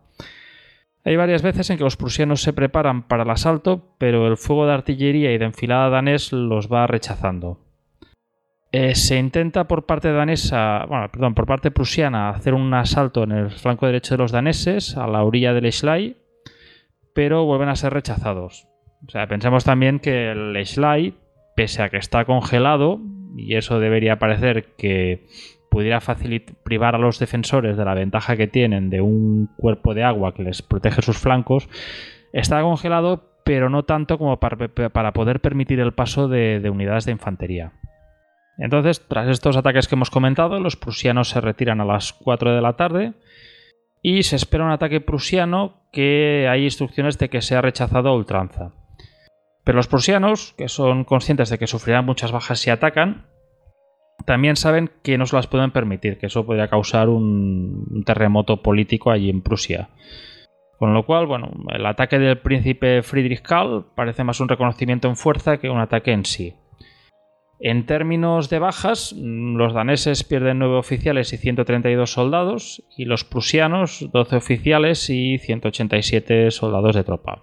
Ya, una, hay bastantes bajas, pero tampoco me imagino, el otro día, ayer estuve viendo la serie de 1864, pero tampoco son esa cantidad de grandes vagones de, con muertos y cadáveres ahí pasando por delante y haciendo vomitar al príncipe Friedrich Karl. Sí, sí, no, no quiero hacer spoiler, pero pero Tony le va a dedicar unas palabras a esa serie posteriormente. Bueno, ya llegará su momento. La cosa es que al final se acuerda una tregua para mirar de rescatar los cuerpos de los heridos y los difuntos, pero allí hay una situación pelín truculenta, que es que había 100 soldados prusianos que habían quedado atrapados en tierra de nadie, mm, clavados en, en una posición bajo por el fuego danés, que cuando tiene lugar esta tregua, pues evidentemente aprovechan y vuelven a sus líneas sin mayor problema, lo cual pues evidentemente a los daneses no les hace ninguna gracia. Pero bueno, pese a este, a este pequeño mm, asunto que puede ser un poco amargo, pues los daneses eh, lo celebran como una gran victoria. Pues simplemente unos 2.000 daneses habían vencido a una fuerza cinco veces mayor, de 10.000 prusianos. Y bueno, evidentemente los prusianos pues no se van a quedar con los brazos cruzados y van a, mirar de buscar otro punto para cruzar el Schlei. Eh, los daneses siguen alineados, eh, aprovechando el Danevirke. Como hemos comentado, el Danevirke, esta línea defensiva que les permite, desde tiempos de los vikingos ha estado permitiendo a los daneses defender sus territorios. Pasa que hay un problema y es que hay una falta de profundidad. Hay mucho, pese al que es poco terreno, hay demasiadas pocas tropas para poder defenderlo. y con los daneses tan sobreextendidos, una ruptura de la línea por parte de los aliados podría ser fatídica. Entonces, bueno, hay constantes alertas y amenazas de ataque al Danevirke. Eh, los daneses tienen un ejército movilizado bajo un clima gélido, con un pequeño ejército sobreextendido y demasiado pequeño para defender la línea. Y ya se empiezan a mostrar los primeros signos de debilidad por el hecho de estar vivaqueando a cielo abierto, a unas temperaturas, como hemos dicho, muy frías. Entonces, de Meza, como hemos dicho, el general danés, ordena un consejo de guerra el día 4 y una vez que, aprovechando que tanto el rey como el presidente Monrad eh, se han ido de Schleswig. Entonces, en este consejo de guerra se debate que el Danevirke no es defendible y que deberían retirarse las más fácilmente defendibles fortificaciones de Dibol, más al norte. La única voz en contra que hay en este debate es la del general Lutihau, el jefe de artillería, que se niega a retirarse y considera que el Danevirke se ha de defender a ultranza. Esto se somete a votación. De los integrantes que hay allí, hay nueve votos a favor y uno en contra de la retirada, que es el del propio Lutishau. Así que el ejército danés eh, se prepara para una retirada organizada, que vista posterior es una decisión correcta, y que se ve ayudada porque nieva nieva y la nieve enmascara el movimiento de retirada de los daneses. Eh, se empieza a organizar esta retirada el día 5 a las 10 menos 10 de la noche y eh, por entonces de Meza envía un telegrama al rey Cristian IX, que me permite aquí reproducirlo. Intentar traducirlo y, y, explicarlo. Que dice: Tras haberse reunido el Consejo de Guerra ayer, el alto mando ha decidido abandonar el Danevirke antes que un inminente ataque en firme sea intentado contra nuestras posiciones. El ejército se dirige a Flensburg esta noche. El material en los reductos será abandonado. Y tras este mensaje, eh, después de que este mensaje sea enviado, el terminal del telégrafo del Estado Mayor danés es desmontado y preparado para su transporte. ¿Qué se consigue con eso? Pues que nadie de la corona ni del gobierno puede interferir con la decisión de retirada, como mucho se temía porque por parte de las fuerzas políticas danesas se entendía que el Danevirke era defendible y se tenía que defender, como hemos dicho, a ultranza. Claro, esta retirada pone en marcha una. Al principio los aliados no se dan cuenta, pero una vez ven que el Danevirke ha sido abandonado, pues ya se ponen a hacer. a preparar la, persecución. Y los que persiguen con mayor inmediatez son las tropas del segundo cuerpo, del cuerpo de ejército austríaco. Y aunque la retirada es supuestamente cubierta por una pantalla de dragones daneses, de esta caballería que comentábamos, los usares austríacos, apoyados por su artillería, logran hostigar con éxito a los daneses y unas tácticas bastante curiosas. O sea, de hecho, los usares obligaban a la infantería a agruparse, a la infantería danesa a agruparse en un cuadro. hemos visto, lo comentamos en el de Waterloo, la formación. la tropa se monta un cuadro vacío por dentro, con las bayonetas caladas hacia afuera, para impedir que la caballería pueda cargar contra ellos. Y entonces, cuando, se cuando formaban así, ya entonces entraba en acción la artillería austríaca, que empezaba a disparar a ese cuadro, que evidentemente este cuadro pues, era un blanco muy sencillo para la artillería austríaca, y obligaba esto a los daneses a dispersarse de nuevo, con lo cual entonces, ¿quién estaba allí ojo a visor para poder lanzarse la carga contra ellos? Sus ah. ares austríacos, evidentemente. Y bueno, esta, eh, esta persecución, que hay que decir también a favor de los daneses, que siempre, eh, históricamente, y seguramente Goyo estás de acuerdo, uno de los escenarios más complicados para gestionar por un general es una retirada, porque en una retirada... Por nada se puede convertir en una desbandada y entonces la situación. la carnicería. Sí, ya el desorden y la debacle. Entonces hay que decir que la retirada danesa. Están deseando esa, esa oportunidad es la que están deseando los, eh, precisamente el enemigo, ¿no? Píllate en una retirada en y tal, que para hacerte mm, todos los daños que puedan y, es más, pues, eh, pues que se convierta en desbandada y acabar con todo de una vez. Vamos, en, cuando hablamos de, la, de lo de Sargento Burgón, eh, hablamos de... No me acuerdo quién era el, el mariscal, uno de los mariscales de Napoleón, que, que él, mismo se empleó en una retirada vamos, y pudo salvar el ejército de Napoleón, que, huía de Rusia, básicamente. Eh, y que por eso ya, a partir de entonces, mm, por todos los soldados y por el propio Napoleón, ya mm, ese hombre tenía eh, mil perdones, ya tenía bula. Eh, el héroe del Moscova, Ney, seguramente. No recuerdo mal. Sí, yo creo que sí. Sí, un gran programa por parte de Hugo. Entonces, como comentamos, esto es un escenario de los más complicados y en esto los daneses eh, se lucen muy bien. Consiguen hacer una retirada que esta retirada no se convierte en una desbandada. Y durante este movimiento retrógrado, por usar la, afirmación más poética, tiene lugar una batalla, que es la batalla de Oeverse, del 6 de febrero del 64. Vaya por adelantado que pido disculpas a cualquier danés que me escuche porque me parece que lo que voy a hacer con sus topónimos no tiene nombre, pero bueno. Por, lo que he hecho yo con el Sledbish Holstein, eh, que nos perdonen, pero nos cuesta mucho. Vigo Mortensen nos perdonará. Eso. Y bueno, como decimos, para eh, ganar tiempo, los daneses colocan una brigada en una excelente posición defensiva cerca del pueblo de Oeverse con un flanco cubierto por un bosque y por el otro cubierto por el lago Sankelmark. Entonces se queda allí la séptima brigada cubriendo la retirada de la octava. La séptima estaba formada por tropas del primer regimiento, reclutadas en Copenhague y del décimo primero, todas mandadas por el coronel Max Müller, un profesional con experiencia y oficio. Y hacia ellos viene la brigada austríaca Nostitz, lo que descubre interrogando a un usar capturado. Entonces Müller, con ganas de luchar, dice, ellos tienen una brigada, yo tengo una brigada, parti egal, o sea, estamos iguales, estamos en pares, o sea, podemos luchar sin problemas. Entonces el, comandante austríaco, eh, el comandante del cuerpo de ejército Gablenz, que estaba al frente del avance liderando, envía a la brigada Nostitz con dos regimientos estirios al ataque pese a la fuerte nevada.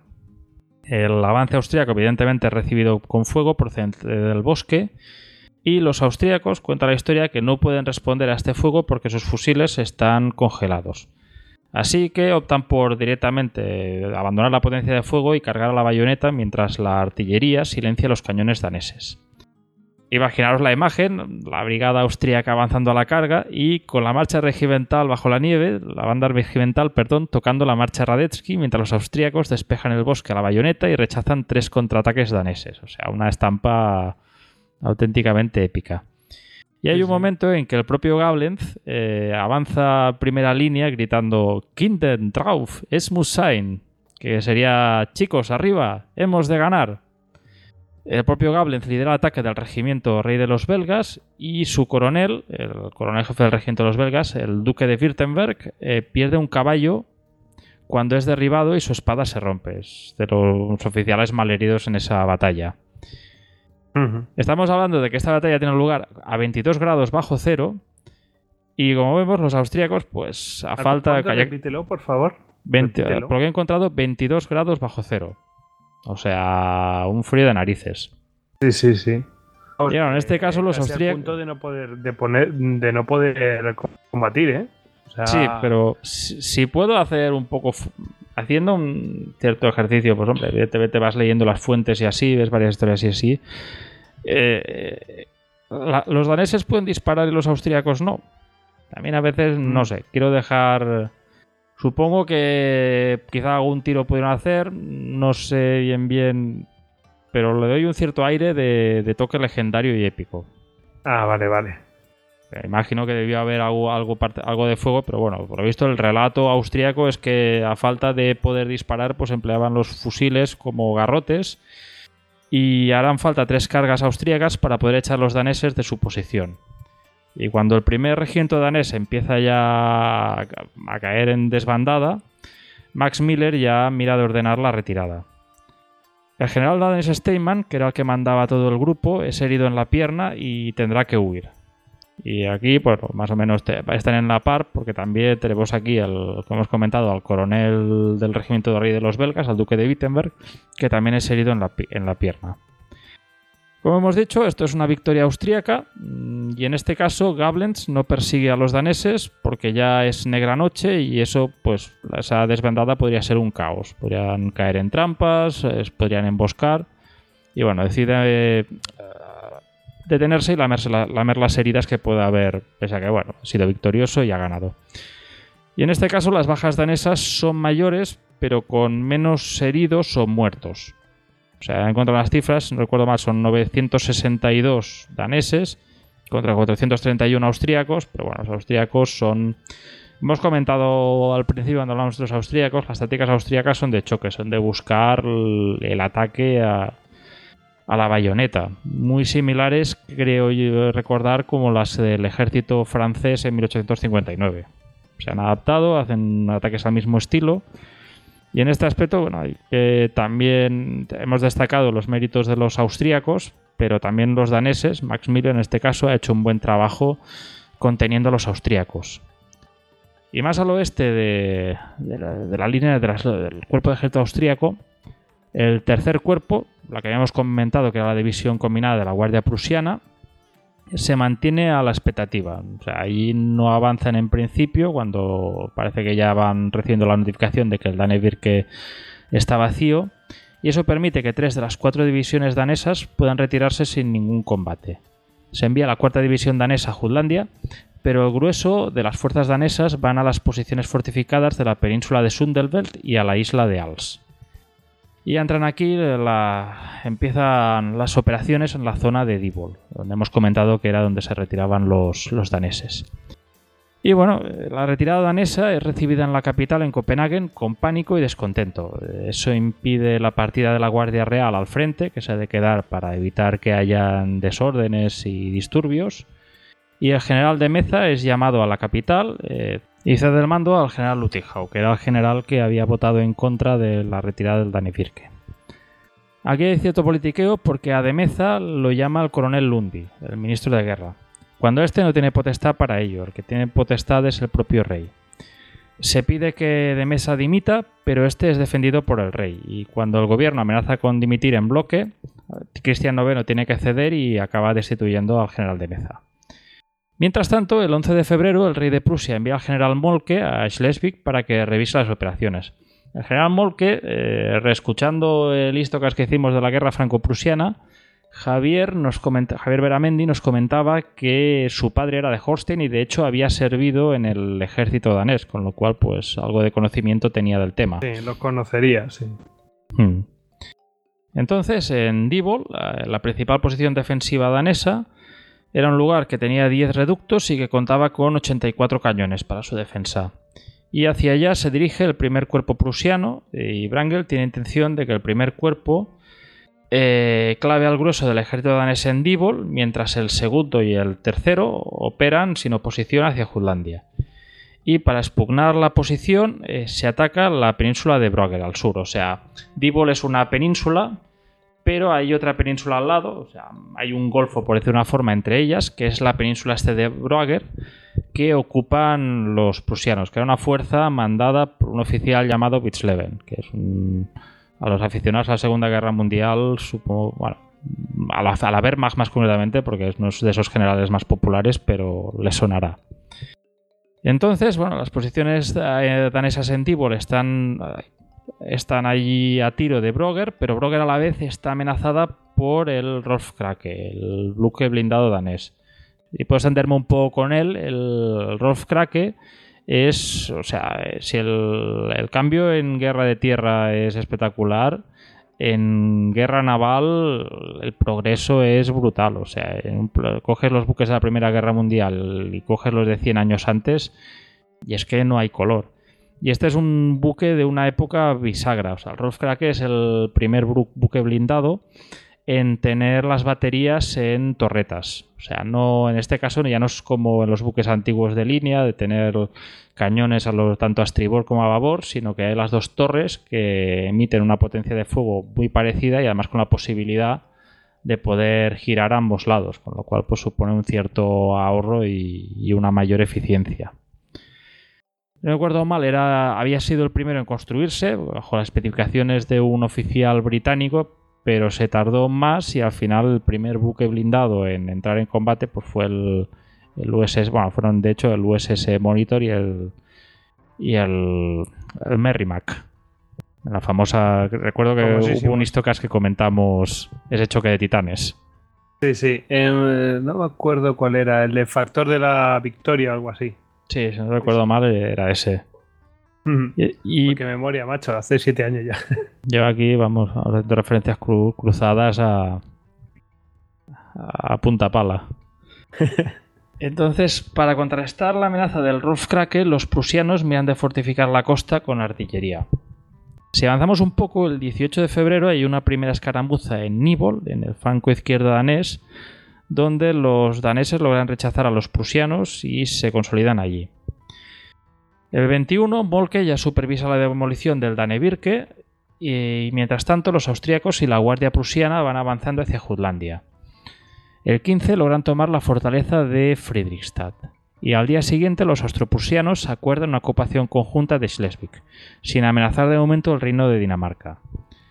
El emperador Francisco José no quiere que las tropas austríacas entren en Jutlandia y se pasan estas instrucciones a Brangel, que no las da a sus tropas para que no decaiga la moral, para mirar de mantener un cierto silencio y que no la moral no se resienta.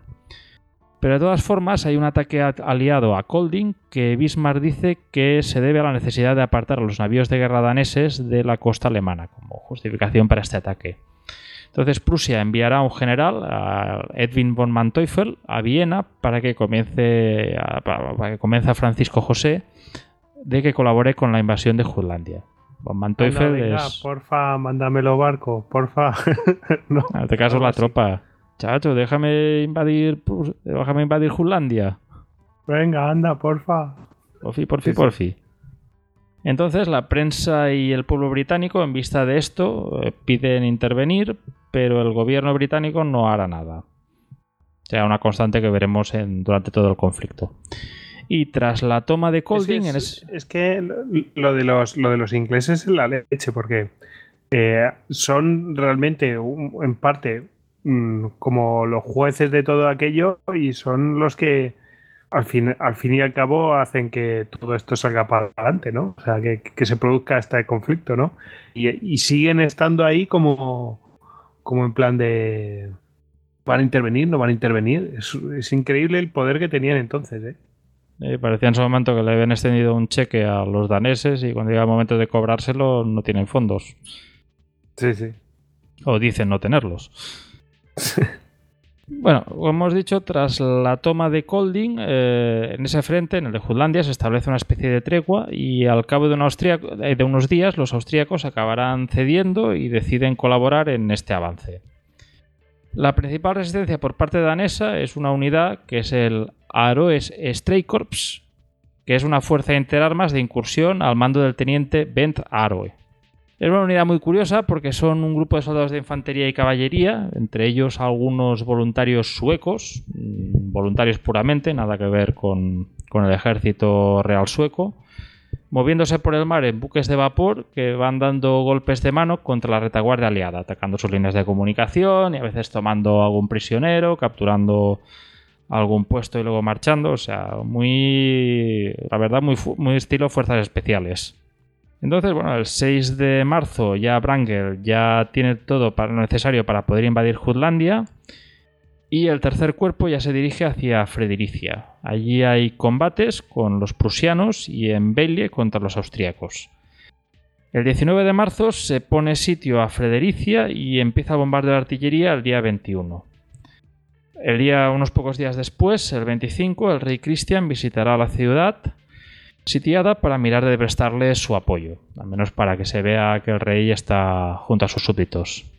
Mientras tanto, en Dibol, no olvidemos que allí teníamos al primer cuerpo prusiano, clavado con el grueso del ejército danés, eh, los prusianos ven claro que es mejor asediar estas posiciones que atacarlas y arriesgarse a sufrir muchas bajas.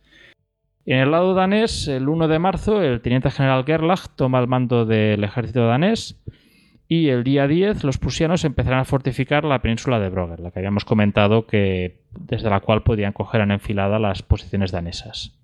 Entonces, el día 17, una semana después, Gerlach, que es acusado de permanecer inactivo, envía algunas tropas para atacar a los prusianos en el bosque de Ragebol. Y a la vez los prusianos, que intentan acercar su artillería para poder hostigar las fortificaciones danesas con mejor éxito, intentan un golpe de mano Al final el ataque prusiano es un éxito con la toma del pueblo de Dibol y de una colina que domina las alturas. Con eso ya se han asegurado una cierta ventaja. El ataque danés a Ragebol es inicialmente rechazado por la brigada del general Goven.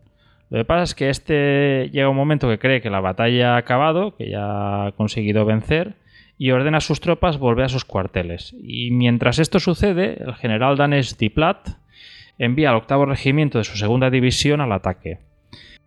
La decisión de Goven pone en riesgo la línea prusiana y el contraataque danés en, su zona tiene éxito, pero cuando Goven da media vuelta y vuelve con sus unidades, logra echar a los daneses de Ragebol.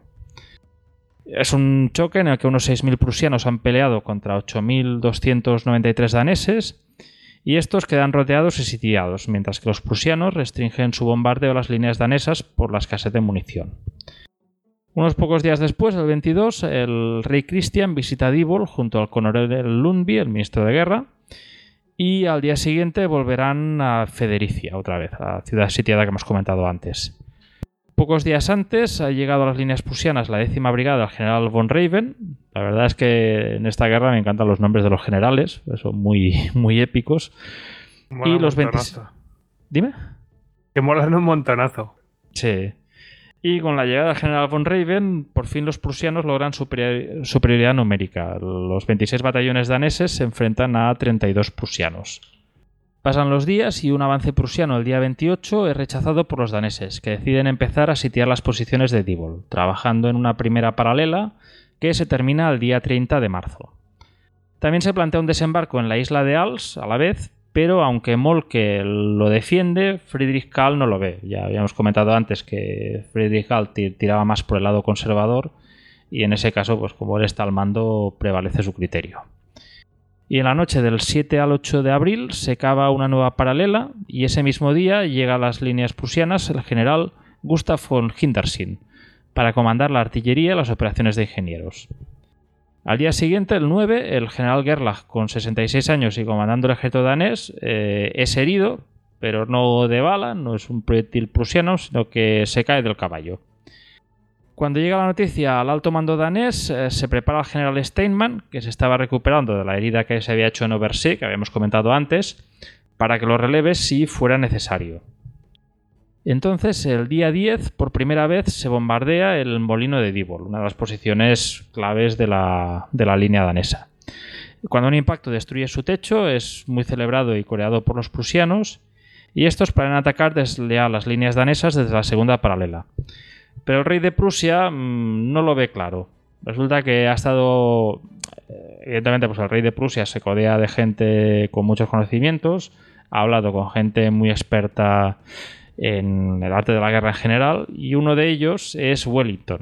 Y no olvidemos que Wellington, el duque de Wellington, Wellington, el el duque. británico, Duque, ¿no? sí, el duque de Hierro, veterano de la península, no olvidemos que durante la campaña en la península tuvo varios asedios, que me venga ahora mismo a la cabeza el de Badajoz, sobre todo. Alguno más, diría que Ciudad Rodrigo también fue suyo, pero bueno. Talavera fue. Ay, perdón, digo Talavera. Badajoz, seguro, fue, fue suyo. Y claro, Wellington ya había tenido malas experiencias eh, con ataques desde demasiada distancia. Con lo cual, eh, el rey de Prusia presiona para que este ataque no tenga lugar y se decide construir una tercera paralela, de forma que el ataque pueda empezar desde más cerca. Entonces, desde el lado danés, el desgaste al que los someten los prusianos ya empieza a hacer mella. El día 15 tiene lugar un conato de motín cuando una brigada releva a otra, en este caso era la tercera brigada, que era formada por gente mayor, y la octava, que era formada por jóvenes bisoños. Se envía. Los, mayores iban a cubrir a la posición que estaban abandonados los jóvenes, y hay varios, varios mayores indignados que empiezan a gritar que se está salvando a los jóvenes y se envía a los mayores al matadero. O sea, una situación tremendamente complicada. Esta gente, la de la tercera brigada, se niega a marchar hasta que, tiene que, hasta que interviene el propio general Duplat para mirar de poner orden en la situación. Pocos días después, el 17, se termina la tercera paralela y ya el ataque es inminente. Y el asalto a Dibol tendrá lugar el 18 de abril, que es cuando los prusianos bombardean las líneas danesas mientras la infantería va tomando posiciones en esta tercera paralela. En el Spitzberg, un punto, una de las colinas desde donde se podía contemplar todo el campo de batalla, están allí reunidos el príncipe Friedrich Karl, el mariscal Wrangel y el príncipe heredero prusiano y todos sus acompañantes, que iban a ver eh, cómo se desenvolupaba el ataque.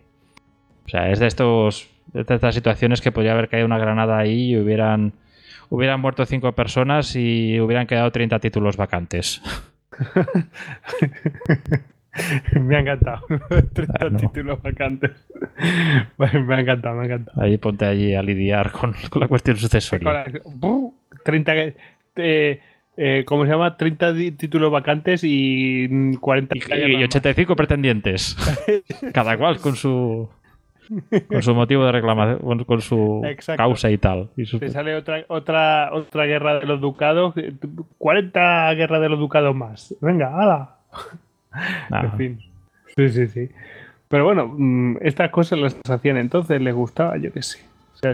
no, tenían televisiones, como lo que se explicaba en el histocas de la guerra civil americana, cuando tiene lugar la primera batalla de Bull Run y, va la gente, los civiles de Washington, a mirar el campo de batalla como si fuera un picnic. Sí, sí, en fin. La cosa es que el plan de asalto es preparado por un general que no es el general que pensáis, es el general von Manstein, pero no es ese von Manstein, es su abuelo adoptivo. Pero bueno, yo, me imagino que debió ser también. Imagínate una infancia con tu abuelo cogiendo el regazo diciendo: Mira, te explicaré cómo planifiqué la batalla de Dibol y cómo vencí a los daneses. Pero es que mola porque mm, dices: eh, Vale, sí, no es el von Manstein este, pero pero ya empiezan a aparecer nombres que, que, que, son de pues eh, que te suenan de toda la vida, si no es de la Primera Guerra Mundial, eh, es de la Segunda, lo que sea, pero ahí ya empiezan a ver cosas, eh, porque parece que es mucho más lejos el tiempo y no, no es así, es, es bastante cercano, entonces ya empieza a haber relaciones ¿no? familiares y cosas de estas. Mola, Gente, y gente que ha estado por ahí, o sea, ya sé que son dos años después, pero Von Hindenburg es un joven cadete en, la batalla de Sadova en 1866 y posteriormente en 1914 está venciendo a los rusos en Tannenberg. O el, caso me parece, y aquí hago pequeña digresión más flagrante, es el de von Manteuffel, un general en la guerra franco-prusiana.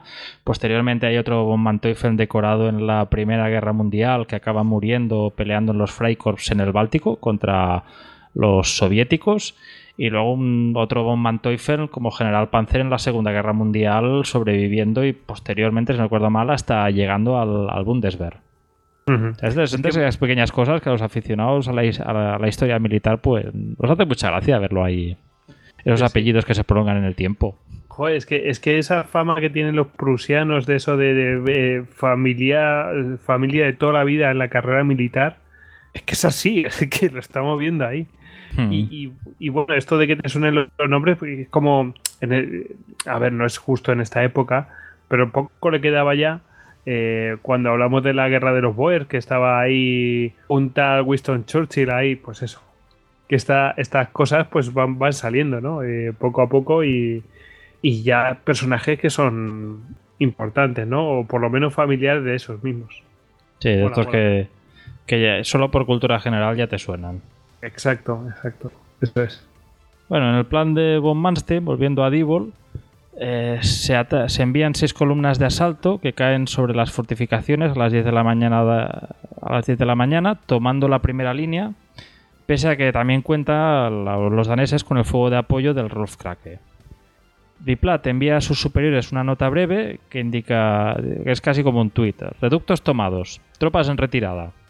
Y en el asalto general, el, en este asalto, el general von Raven, lo que hemos comentado antes, es herido en una pierna. De hecho, parece que la llega a perder por un proyectil de artillería. Y en el hospital de Nibol, donde está curándose las heridas, dice: Por fin un general prusiano es herido en la batalla. Me alegra que sea yo quien haya derramado su sangre por el rey.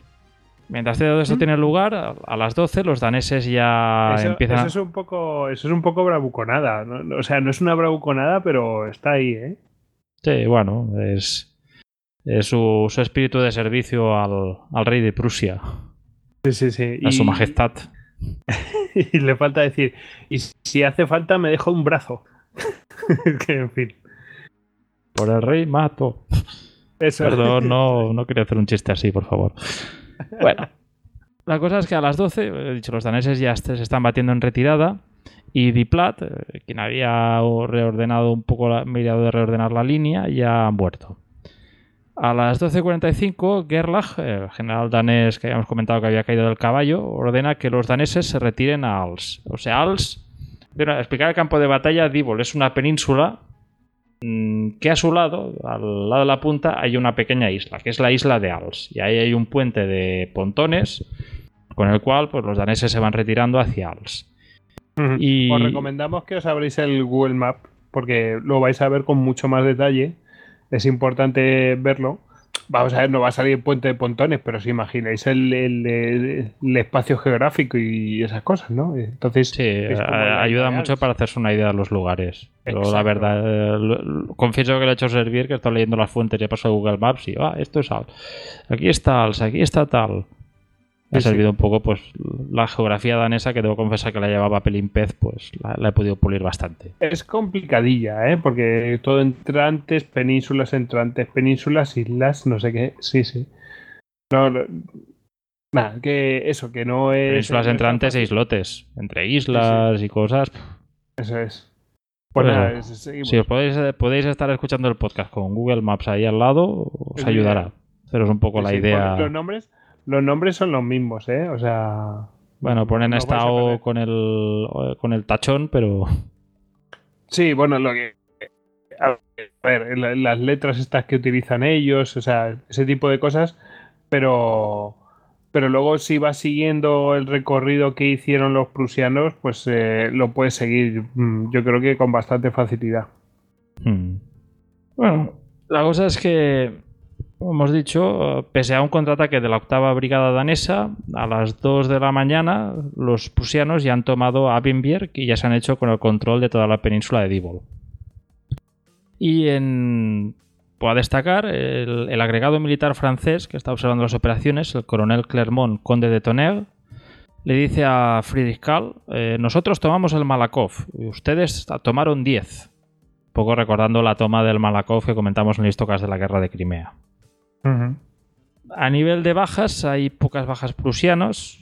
Hablamos de 1201 entre muertos y heridos y capturados. Y en cambio los daneses tienen 700 muertos, 554 heridos y 3.500 prisioneros. Con Dibol, los aliados obtienen la victoria necesaria para ir con fuerza a la mesa de negociación en Londres y ya no quedan tropas danesas en Schleswig. Lo que pasa es que el ejército danés no ha sido aún destruido, aún está allí y puede hacer la vida complicada a los ejércitos aliados. A título de anécdota diremos que la batalla de, bueno, asalto a Dibol es la primera batalla seguida por delegados de la Cruz Roja. No olvidemos que se había creado pocos años antes, después de la batalla de Solferino, y aquí pues ya están observando la batalla y mirando de prestar sus atenciones a los heridos. Mientras tiene lugar esta campaña, en el frente naval nos encontramos que la flota danesa está bloqueando los puertos alemanes. Podemos explicar que sobre los bloqueos hay un intento de legislarlos mediante la Declaración de París de 1856, donde se prohíben las patentes de corso y se protege a los mercantes neutrales, siempre que no lleven bienes de contrabando, y además, para que un puerto pueda declararse bloqueado, era necesaria la presencia de un buque enemigo en sus cercanías, para que éste inspeccionara el tráfico tanto entrante como saliente. Y si ese barco se iba, por cualquier razón que fuera, el bloqueo quedaba levantado y en caso de que este buque volviera o otro buque volviera, estos debían pasar, debían pasar un tiempo limitándose simplemente a advertir de la inminencia del nuevo bloqueo, lo cual causaba muchos jaleos por parte de los daneses, estos bloquean los puertos del Báltico, lo cual era más fácil, pues tenían simplemente que cerrar los puertos de Stralsund, Suimunde, Stettin y Danzig. La escuadra danesa del almirante Van Dokkum tiene órdenes de dispersarse y bloquear todos los puertos, pero él prefiere mantener su, su, escuadra unida para evitar sorpresas prusianas. O sea, no olvidemos que la flota prusiana es minúscula, es muy pequeña, pero aún puede causar algún problema. El 17 de marzo hay un golpe de mano prusiano cerca de Jasmund en que intentan atacar la flota danesa, pero con poco efecto. Y si el frente báltico eh, puede parecer pelín aburrido simplemente con bloqueo, con daneses cogiendo presas y capturando barcos, En el Mar del Norte eh, es donde hay, digamos, acciones más entretenidas. En esa zona el bloqueo es más sencillo, siempre que la flota austríaca no obstaculice nada. No olvidemos que tenemos una flota austríaca que está en el Adriático, que está dirigiéndose allí, pero que tarda aún un tiempo. Como explicamos, el 20 de febrero los austríacos forman una escuadra en el Adriático para la lucha contra los daneses como no puedo evitar hacer referencia al programa que hice junto a la Tortulia sobre Maximiliano de Habsburgo, donde explico bastante los orígenes de la flota austríaca. Y la escuadra que se va a dirigir hacia el Mar del Norte es formada por el buque de línea Kaiser, las fragatas blindadas Don Juan y Kaiser Max, las fragatas Schwarzenberg y Radetzky, la corbeta Erzherzog Friedrich, los vapores a hélice Elizabeth y Lucía, y las cañoneras Sigund y Val. Eh, como avanzadilla está el capitán Wilhelm Tegetehoff con las fragatas eh, Radetzky y Schwarzenberg y la cañonera Sigund. El cuatro- Tegetehoff. Mítico Tegetehoff, sí. Tenemos con él el Blitz toca sobre la batalla de Lisa, Sí, señor. 1866. Estos son, esta es la, la intro, por decirlo de alguna forma. Sí, señor. Entonces, el 4 de abril llegan a Lisboa y tras parar en Brest se dirigen allá hacia el Mar del Norte. En Texel, Holanda, le esperan tres naves prusianas, el vapor de hélice Preußische Adler y las cañoneras del de primera Basilisk y Blitz. Tras Brest se dirigen a Inglaterra, donde ve la hostilidad de la gente hacia ellos. Esta flota no es bienvenida e incluso hay un incidente que es que la Seehund, una de las cañoneras austríacas, cuando está entrando en el puerto de Ramsgate, eh, choca contra un muelle. Mm, Evidentemente la flota tiene que prescindir de la Sehun, que tiene que estar allí durante un tiempo en reparaciones, y el resto de escuadra que queda se va hacia Texel para unirse a los buques prusianos que hemos comentado antes. Ante ellos tienen el escuadrón del Mar del Norte danés, con la fragata vapor Niels Juel, que es el buque insignia de la flota, las corbetas Heimdall y Dagmar, y al mando de estas está el comodoro Edward Svensson. Posteriormente a ellos se les une la corbeta Dagmar, que entra en lugar de la... Bueno, perdón, la corbeta Dagmar es sustituida por la fragata Egiland. El día 7, Tegetehoff ve el buque, un buque de guerra británico, el HMS Aurora, capitaneado por Sir Leopold McClintock. Eh, tras los pertinentes saludos entre barcos, los austríacos ponen rumbo hacia la isla Frisia de Silt. Y a la mañana siguiente, el Aurora se encuentra con el escuadrón danés y le informa de la lo- localización de los austríacos. Con lo cual, pues evidentemente, el comodoro Swenson se pone a la caza y va por ellos. Al día siguiente, el 9, eh, Tegetehoff es informado que hay naves danesas en Helgoland y se dirige hacia allí. Y ambas escuadras se encuentran a la una del mediodía bajo la atenta mirada de la Aurora, que está allí pues mirando de asegurar la, la neutralidad. No olvidemos que por entonces Heligoland, eh, de hecho, era territorio británico y se queda allí pues más que nada para asegurar que no tengan ideas curiosas al respecto. A la una y media, Tegetehoff transmite un mensaje a la flota que dice: Nuestros ejércitos han sido victoriosos, nosotros también venceremos. Y Swenson, por su parte, dice: Chicos, ahí están los austríacos, al fin los encontramos. Confío en que lucharéis con el mismo valor que nuestros soldados en Dibol. Hay que olvidar que por entonces aún no había caído Dibol, con lo cual, pues bueno, el mensaje tiene cierto sentido. Tegetehoff eh, ataca con sus dos fragatas y los prusianos mm, se quedan atrás porque no tienen suficiente velocidad para poder atacar. El Schwarzenberg lleva el peso de la batalla incendiándose tres veces y al final tiene que retirarse cubierto por la Radetzky. Swenson da la señal de persecución, pero el buque danés Gilland, el más rápido, pierde varias velas y no responde al timón, con lo que deja de ser operativo.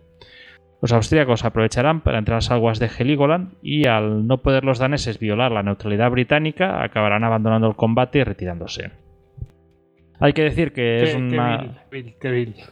Bueno, imagínate, hubiera sido un incidente con los buques daneses quemaran naves austríacas en suelo británico. Sí, sí. Vaya, sería un quilombo. Eh, es muy interesante que, que se vea acercarse a, a esa zona, mola por un montonazo, ¿eh? Eh, estoy disfrutando, escuchando, escuchándote, estoy disfr- disfrutando de, de toda esa zona que nunca me había atrevido a mirar así con el Google Maps y mola un montonazo, está, está genial. Sí, ya. Heligoland, si no recuerdo mal, habíamos tocado también en el de guerra na- naval en la Primera Guerra Mundial. Pero bueno, aquí vemos un, un primer con- conato de batalla allí. Sí, señor. a nivel de balance, hay que decir que se lucha con honor por parte de ambos lados y las operaciones navales en esa zona quedarán paralizadas porque hay negociaciones de paz en Londres. Entonces, mientras tanto, en tierra y de vuelta a Jutlandia, el general Gerlach, es que claro, aquí hay varias dimensiones, tienes tanto la parte de Divol, tienes la parte de Jutlandia, tienes el frente naval, que además tienes dos partes, aquí al, al oeste el Mar del Norte y al este el Báltico. Aquí, de aquí vienen estos giros tan súbitos. Entonces, bueno, volviendo a Jutlandia, el general Gerlach eh, recibe instrucciones el 22 de abril de abandonar Fredericia, pero se niega. El 26 empiezan los preparativos para evacuar la ciudad y una vez terminados, el día 29 entrarán los austríacos en la ciudad. Todo esto sucede mientras en Londres, el día 12, se llevan a cabo negociaciones de paz eh, en las que, aprovechando la victoria de la, la posición prusiana se ve reforzada y donde además los británicos quieren que los daneses dejen el bloqueo de los puertos alemanes, a lo que los daneses se niegan alegando que los ducados están ocupados y que ellos pues, han de tomar, han de, de responder a su manera. Obviamente. Sí, hombre, los británicos pues seguramente les encantaría que los puertos estuvieran abiertos y aprovechar para seguir haciendo negocio y tal, pero los daneses pues no, no van a ceder en este aspecto. Y al final, el 9 de mayo, se acuerda un armisticio que empezará el día 12 y que duraría un mes. Eh, y en este, una de las cláusulas en este, en este armisticio pues autoriza el fin del bloqueo danés en los puertos alemanes. En este caso, bueno, mientras se van teniendo lugar las, este armisticio, se va mirando de negociar qué hacer con los ducados. Prusia quiere su control. Los austríacos, por su parte, quieren sacar de nuevo al duque de Augustenburg, al, que, al duque que habíamos comentado en la primera guerra de los ducados, que era pretendiente al, al ducado de Schleswig. Mientras que, aprovechando ese parón, los daneses cambian de ministros de guerra y el teniente coronel Reich eh, ocupa el lugar del coronel Lundby. Por parte aliada, Wrangel se retirará el 18 de mayo y es reemplazado como jefe supremo de las fuerzas aliadas por el príncipe Friedrich Karl, quedando como su jefe de Estado Mayor el general von Moltke.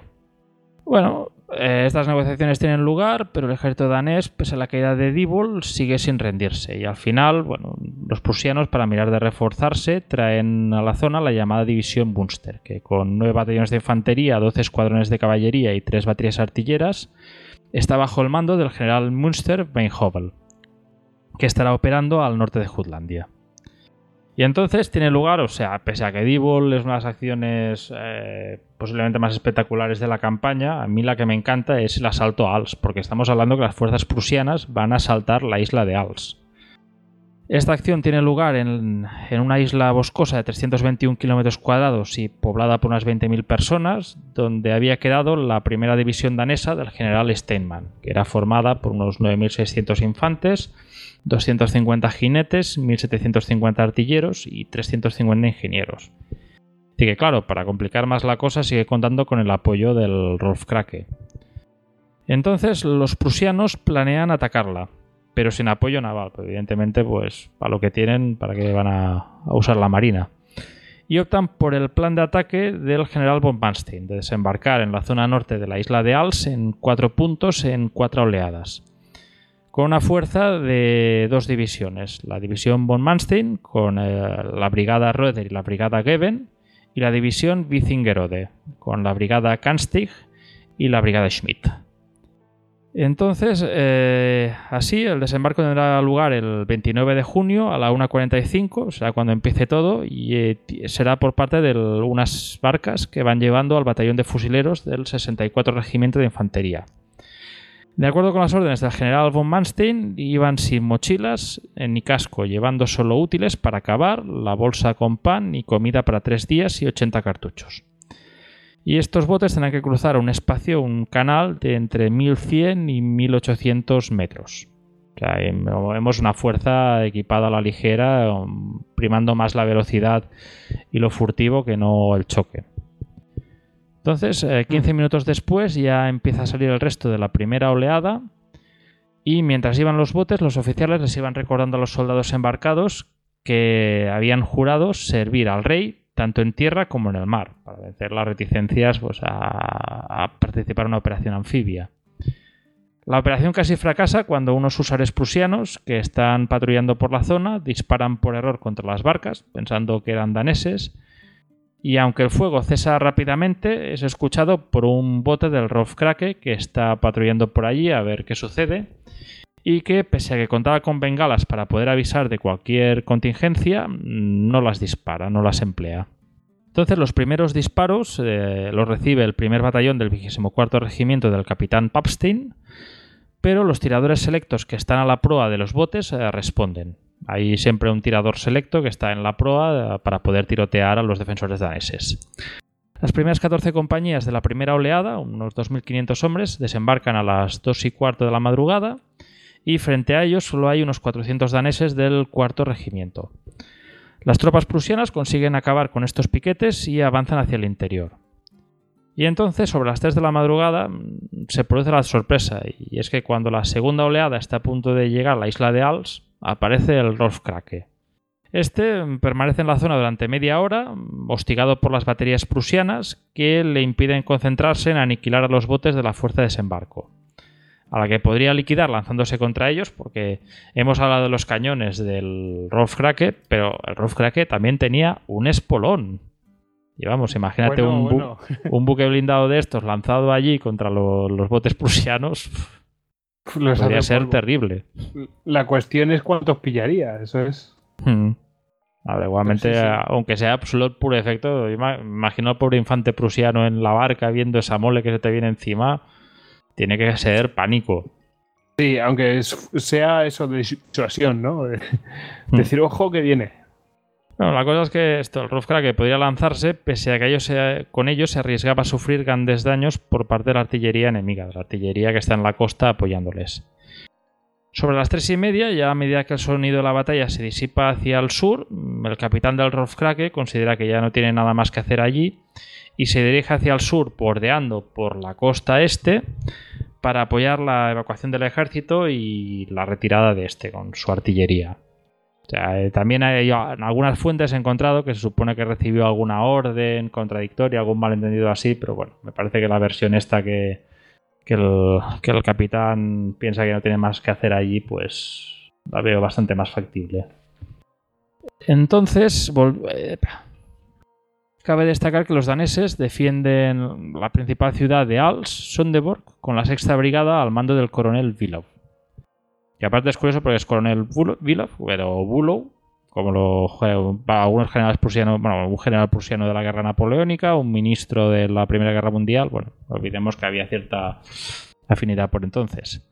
Y ante ellos están las tropas del general Goven, que pese a sufrir algunos contraataques por parte del quinto regimiento danés, entran en la ciudad a las 6 de la, madrugada, completando la toma de esta a las seis y media.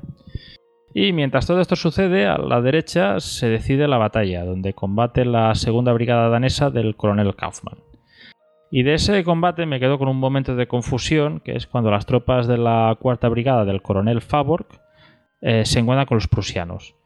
Y hay un malentendido porque ambas fuerzas piensan que el otro se le está rindiendo. O sea, de hecho, los prusianos ven. Eso tuvo que ser bueno, tío. Sí, la situación, o sea, tú imagínate, claro, los prusianos ven que los daneses al acercarse no adoptan formación de batalla, que llegan rifle al hombro y que estos les empiezan a, saludar y a hacerles señales, gestos con la mano.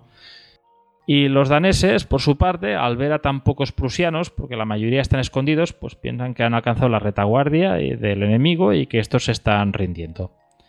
Claro, una fuerza se encuentra con la otra, se miran y la cosa se va de madre cuando un sargento danés intenta desarmar a un prusiano y este le dispara.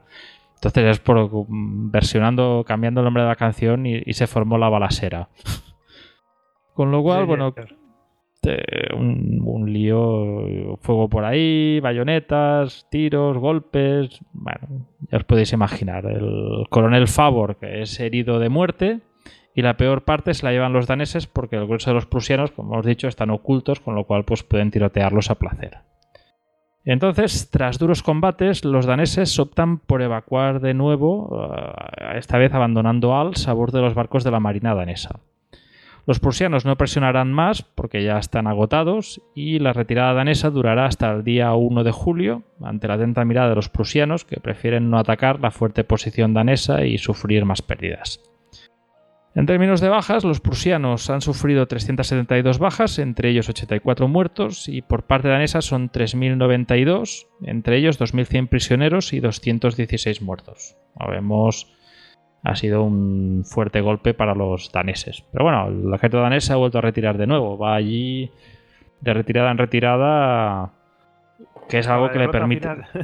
Bueno, pero en este aspecto hay que decir que las la, sí, la superioridad naval les permite, pues, en, un estilo muy similar a los británicos, eh, enfrentarse en un lugar y, retirarse en esa autopista azul que es el mar.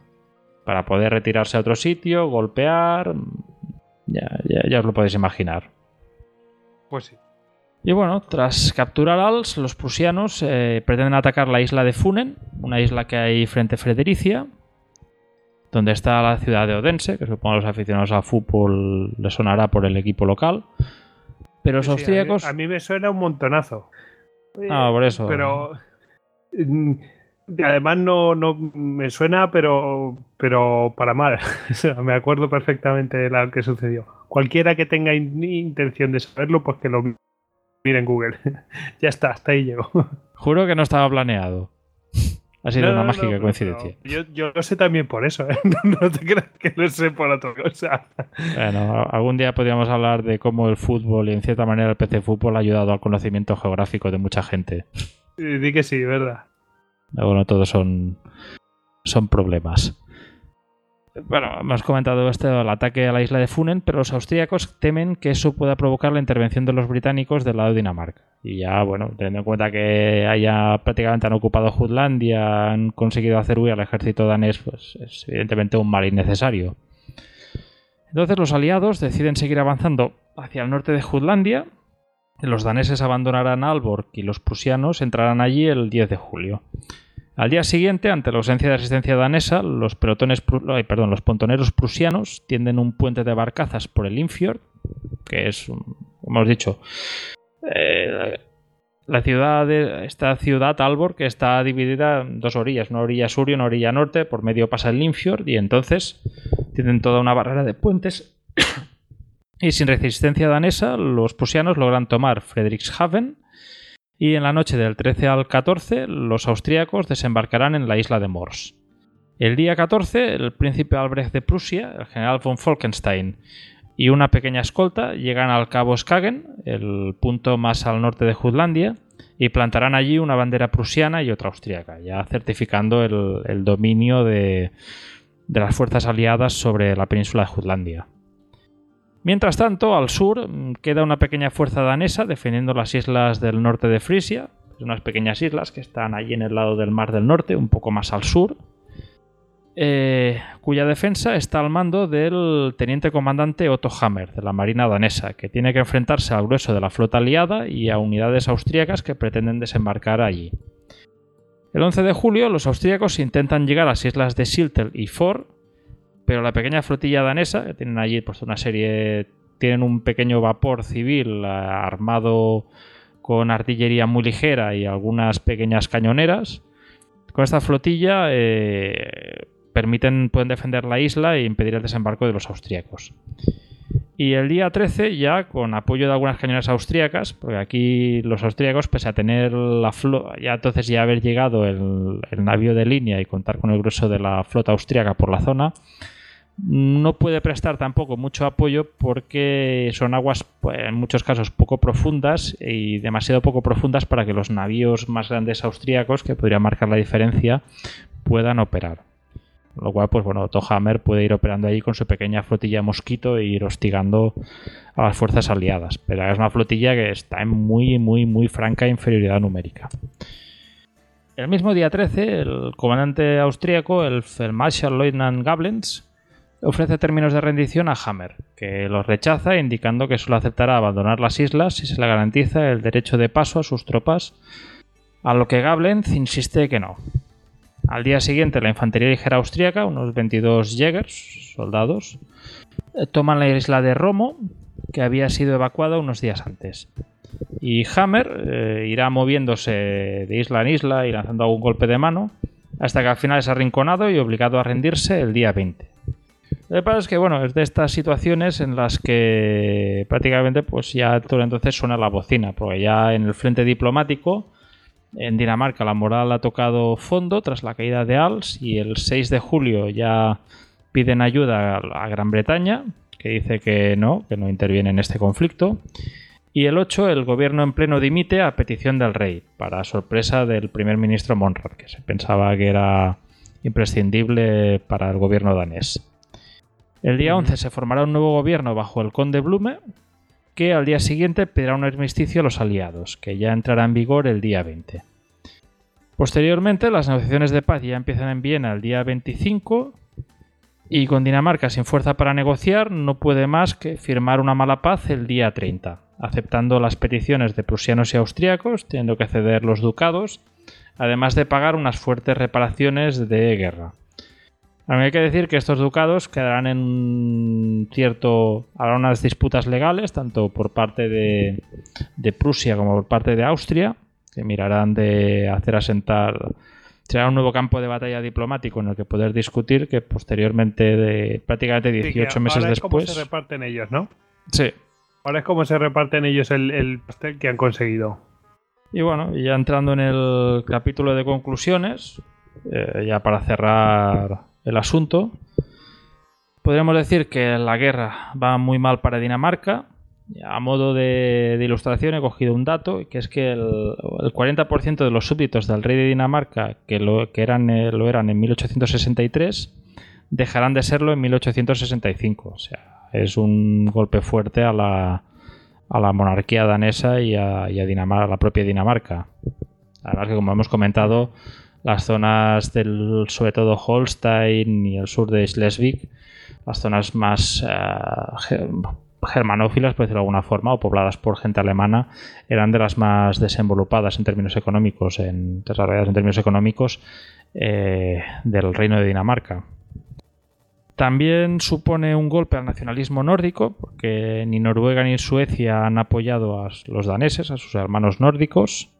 Y otro perdedor en este conflicto es el, son los británicos, que como hemos visto, pues han, creado, han quedado prácticamente desacreditados y pasa- tendrán que pasar quizá prácticamente 20 años para que van a ejercer un papel un poco importante dentro de- del continente europeo. Así que mientras tanto estarán en sus aventuras coloniales y así, pero la verdad es que mm, los británicos supongo que también por eso no hablan mucho de este conflicto, porque la verdad es que mm, les pitan un poco los colores, diplomáticamente hablando.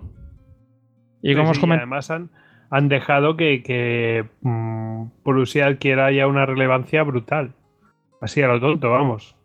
Sí, supongo que con su, con su estrategia de mirar de ir dividiendo, que no haya un poder hegemónico en Europa, pues han mirado de hormonar un poco a Prusia para que pueda hacer frente al, al segundo imperio francés.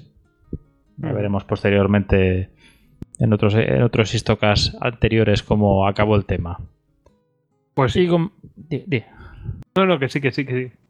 Y también, bueno, como he comentado antes, es una paz inconclusa. O sea, estas negociaciones se ven complicadas porque el ministro austríaco de Exteriores, el conde Rechberg, eh, tiene que abandonar su cargo a tres días de la firma del Tratado de Paz, muy presionado por parte de la facción antiprusiana de la, de la corte de Viena. Y esto, la situación en Schleswig y Holstein causará un deterioro en las relaciones austro-prusianas que llevará en menos de 18 meses después de la firma de la paz a una nueva guerra que ya supongo yo que hablaremos un- en un futuro próximo. Sí, señor. Y ya a modo de epílogo, hemos hablado de una guerra de hace unos 150 años, pues avanzaremos un poco para el último capítulo curioso de esta historia que tuvo lugar hace 100 años.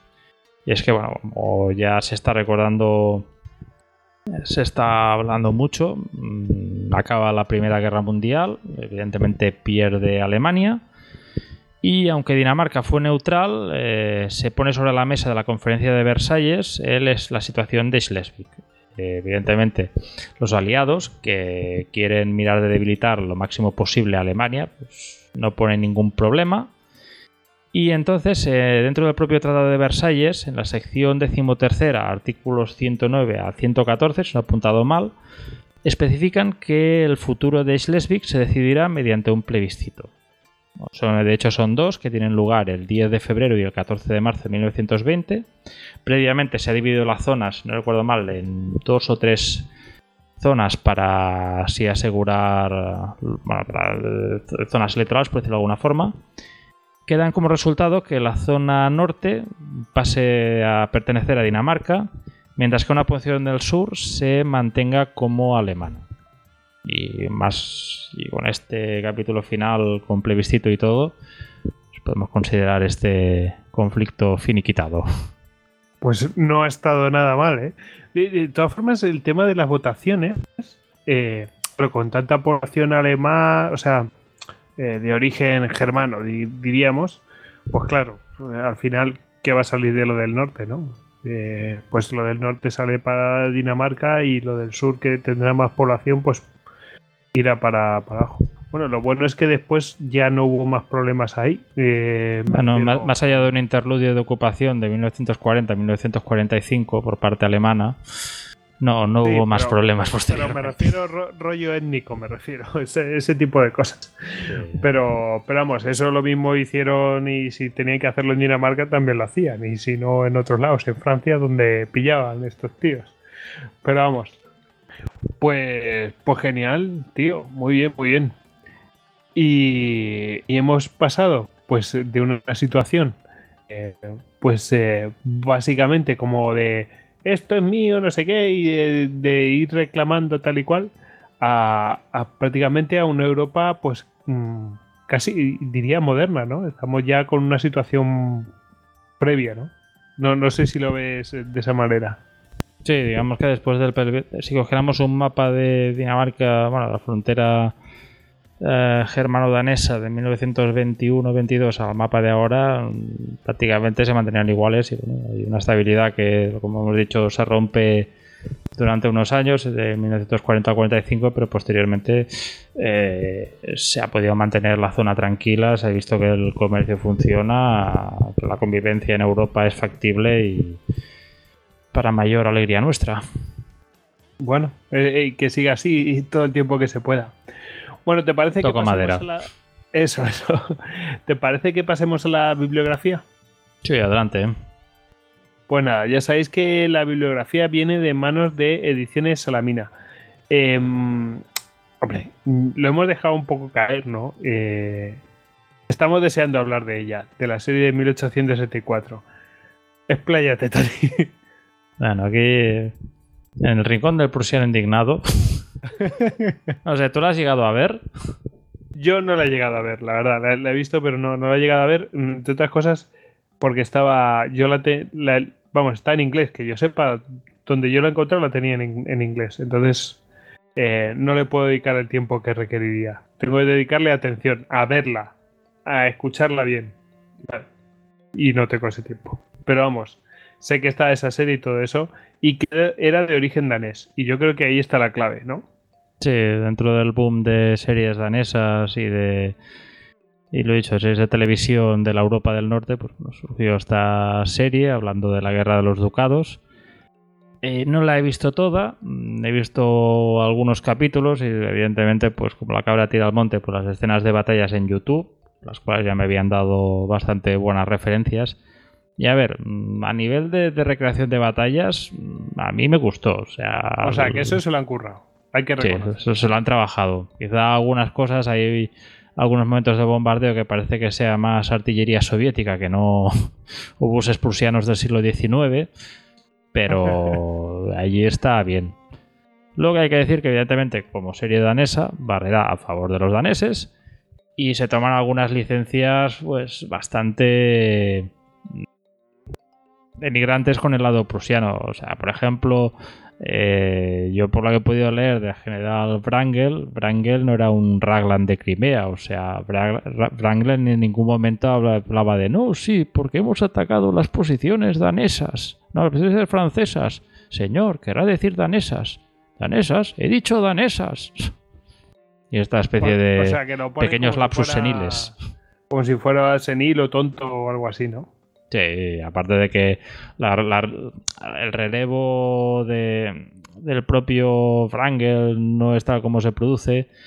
Y quizá en algunos momentos, pues hombre, como hay, por decirlo de forma, dos líneas de tiempo paralelas, una más actual y otra más antigua, en algunos momentos pues puede prestar un poco de confusión. Pero bueno, mm, he de decir que también he, tenido la complicación de poderla buscar porque tampoco he encontrado, no está en los grandes portales de series, no está disponible en ninguno de los dos grandes portales de serie por internet, que no diremos sus nombres para hacer promoción. Eh, eh, eh, si quieren, has de hacer un trabajo muy complicado para conseguir los capítulos y de hecho mm, no he conseguido todos absolutamente. Con lo mm. cual, pues esto, he visto algunos trozos y así. En YouTube había algo, pero no todo. Y eso, pues hombre, ha complicado un poco el visionado de esta serie, pero bueno. Lo he dicho, es gráficamente es interesante de ver, pero bueno, lo que se diga, pues siempre se puede coger un poco con pinzas porque veréis algunas discrepancias respecto a lo explicado en este mismo programa. ¿Y, ¿y es exclusivamente histórico o meten ahí culebrón? Hay culebrón. Culebrón, evidentemente. Hay que asegurarse también de tener una historia de romance. Que, interese a varios públicos, ¿no? sí, para poder ampliar el target inicial de la serie. Eso, eso es. Eso es. Vale, fenomenal. Bueno, pues eso, pues eh, esa serie, ¿no? Y luego traías aquí una tres libros que, has traído y luego hmm. hablamos de otras cosas. Venga. A ver, el primero que hablaré, mm, para mí personalmente no es un libro, es el libro de, esta guerra, que se titula concretamente eh, Bismarck's First War, eh, The Campaign of Schleswig and Holstein, de Michael Embry. A ver, Michael Embry, yo empecé. El primer libro suyo que empecé a leer fue uno sobre la campaña de Radetzky de 1848. Que, para ser. Si puedo ser sincero y hablar con el corazón, mm, era detallado. Pero muy detallado. Pero, o sea, de hablarte de, enfrentamientos de batallón en un pueblo olvidado, en un frente exageradamente detallado. Y claro, pues al final, pues tampoco. a veces te... ¿no? No es para leerlo, sino para consultarlo. A ver, o sea, si tú eres un aficionado a los wargames que quieres recrear un escenario de escaramuza con la tercera compañía del batallón Lorenzini luchando contra unos voluntarios saboyanos y tal, pues sí, es, tu, libro. en mi caso no lo era. Dicho esto, posteriormente vi que había sacado un libro sobre la guerra de Schleswig-Holstein. Que durante un tiempo me lo estuve mirando de lejos, diciendo, bueno, eh, es interesante, tal. Eh", y al final, pues dije, vamos a darle la oportunidad, vamos a probar. Este libro es detallado, no es tanto como el otro. Al menos en mi caso yo lo vi relativamente... Para, para mí me parece... No se me hizo farragoso como el otro. Entra en las batallas sin tampoco entrar en, en detalle súper, súper, mega, hiper lupa de nivel de pelotón. Con lo cual, pues la verdad, yo llevaba tiempo, debo confesar que era un conflicto que yo quería tratar, que no es muy tratado, evidentemente, mm, si ya en podcast en inglés es muy marginal, pues evidentemente en la podcastfera en español. Mm, Castellano hablante, nada. Yo he buscado, conste que yo he ido a buscar información y, nada, lo que me he encontrado ha sido la serie y, poco menos, ¿eh? muy, muy, muy, muy, muy poquito, muy residual y de podcast ni en inglés ni en castellano encontró nada, ¿eh? ¿eh? con lo cual ya te tienes que ir a páginas muy especializadas a buscar un podcast o lo que sea. Sí, es que ni siquiera, o sea, un poco en inglés que trata muchos conflictos como When Diplomacy Fails, es que te habla de la guerra de las siete semanas, te habla de la franco-prusiana, pero de Dinamarca, te digo, supongo también por la dimensión del conflicto, que evidentemente pues, está muy localizado en un lugar y supongo que le resta un cierto atractivo, pero a ver, no olvidemos que es el primer capítulo de la unificación alemana. O sea, sí que evidentemente, pues es, o sea, el camino hacia el, el Salón de los Espejos allí en Versalles, se empezó a labrar en, la península de Dibol con estas acciones. Y hombre, siempre pues si te interesa una saga es interesante poder conocerlo desde el primer capítulo. Y yo lo digo, o sea, eh, me fue muy bien porque fue el libro perfecto para poder ya vertebrar algo sobre esta campaña. Aparte que debo decir que buscar información de la primera guerra de los ducados mm, me costó no, no fue cosa fácil, no es una cosa que puedes encontrar un libro de referencia y así. Mm. Pues oye, eh, ahí hay pie para que alguien lo haga, ¿sabes? O sea que. A ver, sí, sí. Cualquiera, como siempre, si a- alguien le, le quiere echar un guante al tema, pues yo encantado. Siempre cuanta más versiones, más puntos de vista pueden haber sobre un tema, perfecto. Mm, exacto. Y bueno, y después de hablar de- del libro de Michael Embry, eh, quería ir con otro libro que ya he referenciado otras veces, que es eh, Forgotten Kaiser, de Richard Bassett. Y este, mm, debo decir que, si no recuerdo mal, los lectores españoles tendrán una gran alegría porque la editorial Despertaferro, estuve mirando su catálogo de libros y publicaciones próximas en el futuro para hacerme ya listas de compra y así, y empecé a buscar y vi y cuando vi el catálogo vi un Por Dios el Emperador y yo pensé, ostras, un libro sobre prusianos. Y claro, de repente vi, hostia, pero si es el de Richard Bassett. Y fue un poco como en plan, oh, Epifanía, coro de ángeles y, y, le- y el Mesías de Handel sonando de fondo. Porque es el, li- es el libro que todo, todo aficionado al ejército austriaco o al imperio austriaco o al imperio austrohúngaro y tal, si quiere conocer historia militar sobre ese sobre este imperio, mm, yo creo que es una a menos para poder introducirte, porque he hecho un vistazo prácticamente desde, desde la guerra de los 30 años hasta la Primera Guerra Mundial, tienes estos prácticamente casi 300 años de, de, conflict- bueno, de conflictos del ejército austríaco resumidos en un libro y además bien resumidos. Quizás siempre tirando un poco más del lado austríaco que no de los otros lados, porque aparte pues deja en bastante mala imagen a gente como Federico el Grande. No olvidemos No. que eh, lo que uno- algunos calificarían de un ataque oportunista al, al imperio austríaco, pues ellos lo califican de ataque traidor, metabundo, tal. Y son bastante ácidos con él, pero bueno. Yo lo digo, o sea, para los aficionados a- al imperio austríaco en general, pues va a ser una, una gran noticia. Bueno, sabiendo que tiene ese, ese tipo, pues ese, ese sesgo, que puede ser hasta lícito, ¿no? Eh, bueno, ya sabiendo eso, jugar desde la guerra de los 30 años hasta nos metemos el siglo XX, jugar, ¿qué, qué más queremos, no? O sea, es la historia de, de- de la Austria, del imperio austriaco, vamos. Sí, es que va de la, prácticamente de la muerte de. Bueno, no de la muerte de Wallenstein, sino un poco antes, hasta. Hasta prácticamente, lo he dicho, a cuando ya el. El emperador Carlos dimite y. y ya se forma la República Austríaca.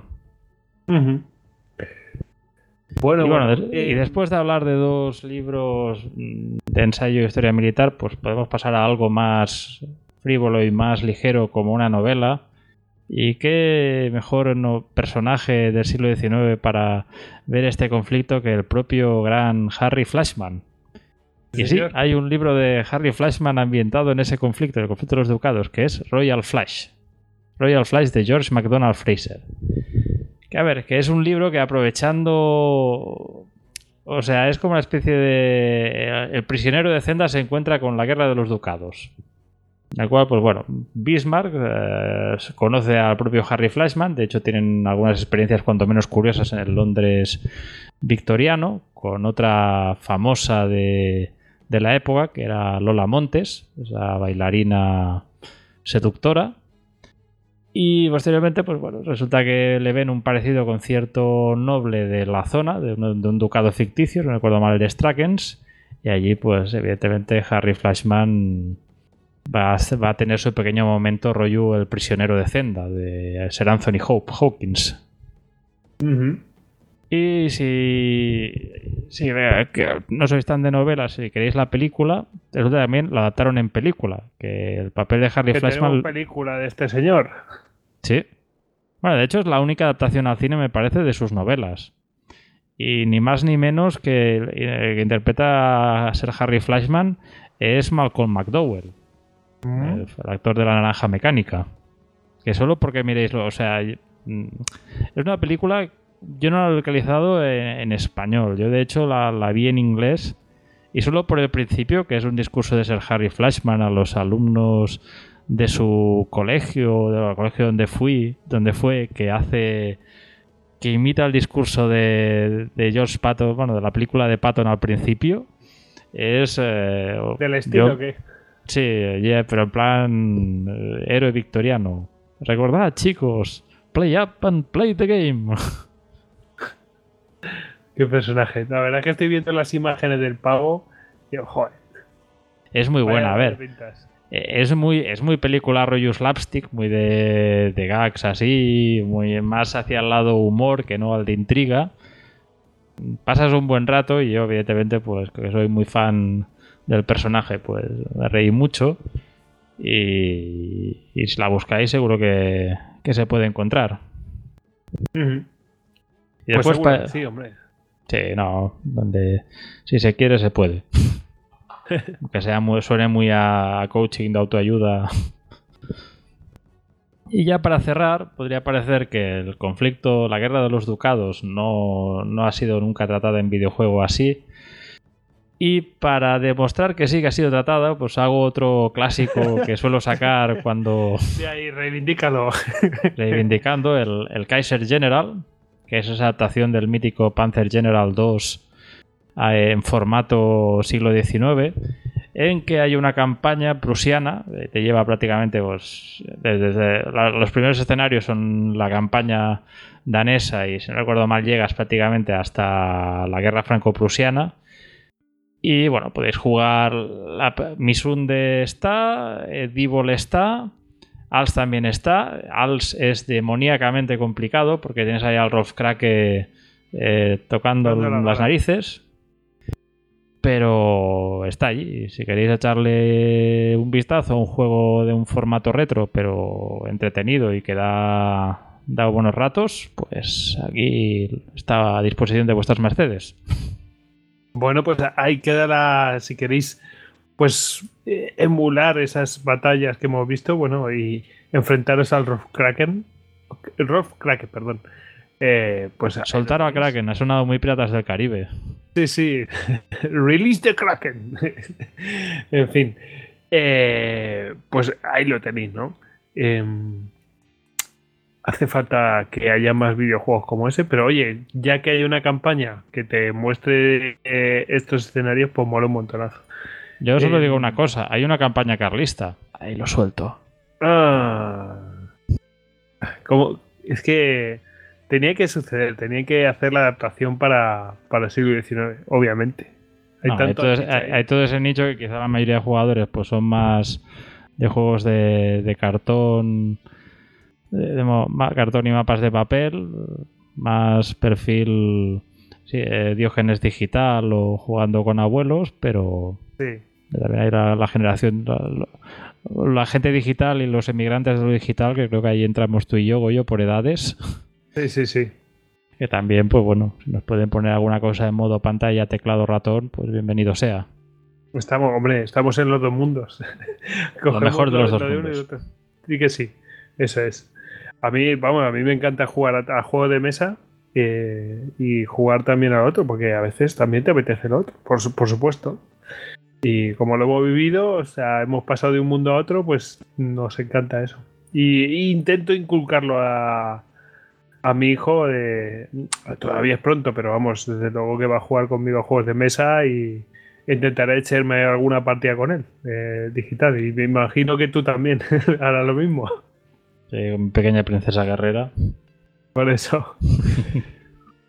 bueno, pues eh, hemos llegado al final eh, de esta guerra eh, tan importante, a pesar de ser tan desconocida, importante para lo que iba a ser el, el futuro de Europa, porque va a surgir una nación, como dijimos al principio del programa. Y bueno, pues eh, antes de despedirnos, ya sabéis que tenemos que agradecer a los eh, mecenas pues su, su apoyo, ¿no? Y especialmente a los patronos héroes de las Termópilas. NG, NG, Paloma Hernández, Daniel y uno de Montilla, que se pasaba por ahí y ha decidido eh, convertirse pues eh, un héroe de las Termópilas, un espartano. Y bueno, vamos a despedir a Tony que nos ha pues eh, nos ha regalado este podcast. Él insistió mucho y nosotros lo acogemos con todo el amor del mundo. Aquí queda guardado para siempre ya y espero que lo hayáis disfrutado y os, hayáis informado de esta campaña, bueno, campaña, esta guerra tan desconocida. Tony, arroba Lord Cirencester en Twitter. Gracias, Tony, tío. Gracias a vosotros, gracias a, a todos nuestros patronos por, por su colaboración y su ayuda y su apoyo y, decir que ha sido un placer poder aquí hablar de, de un conflicto poco conocido.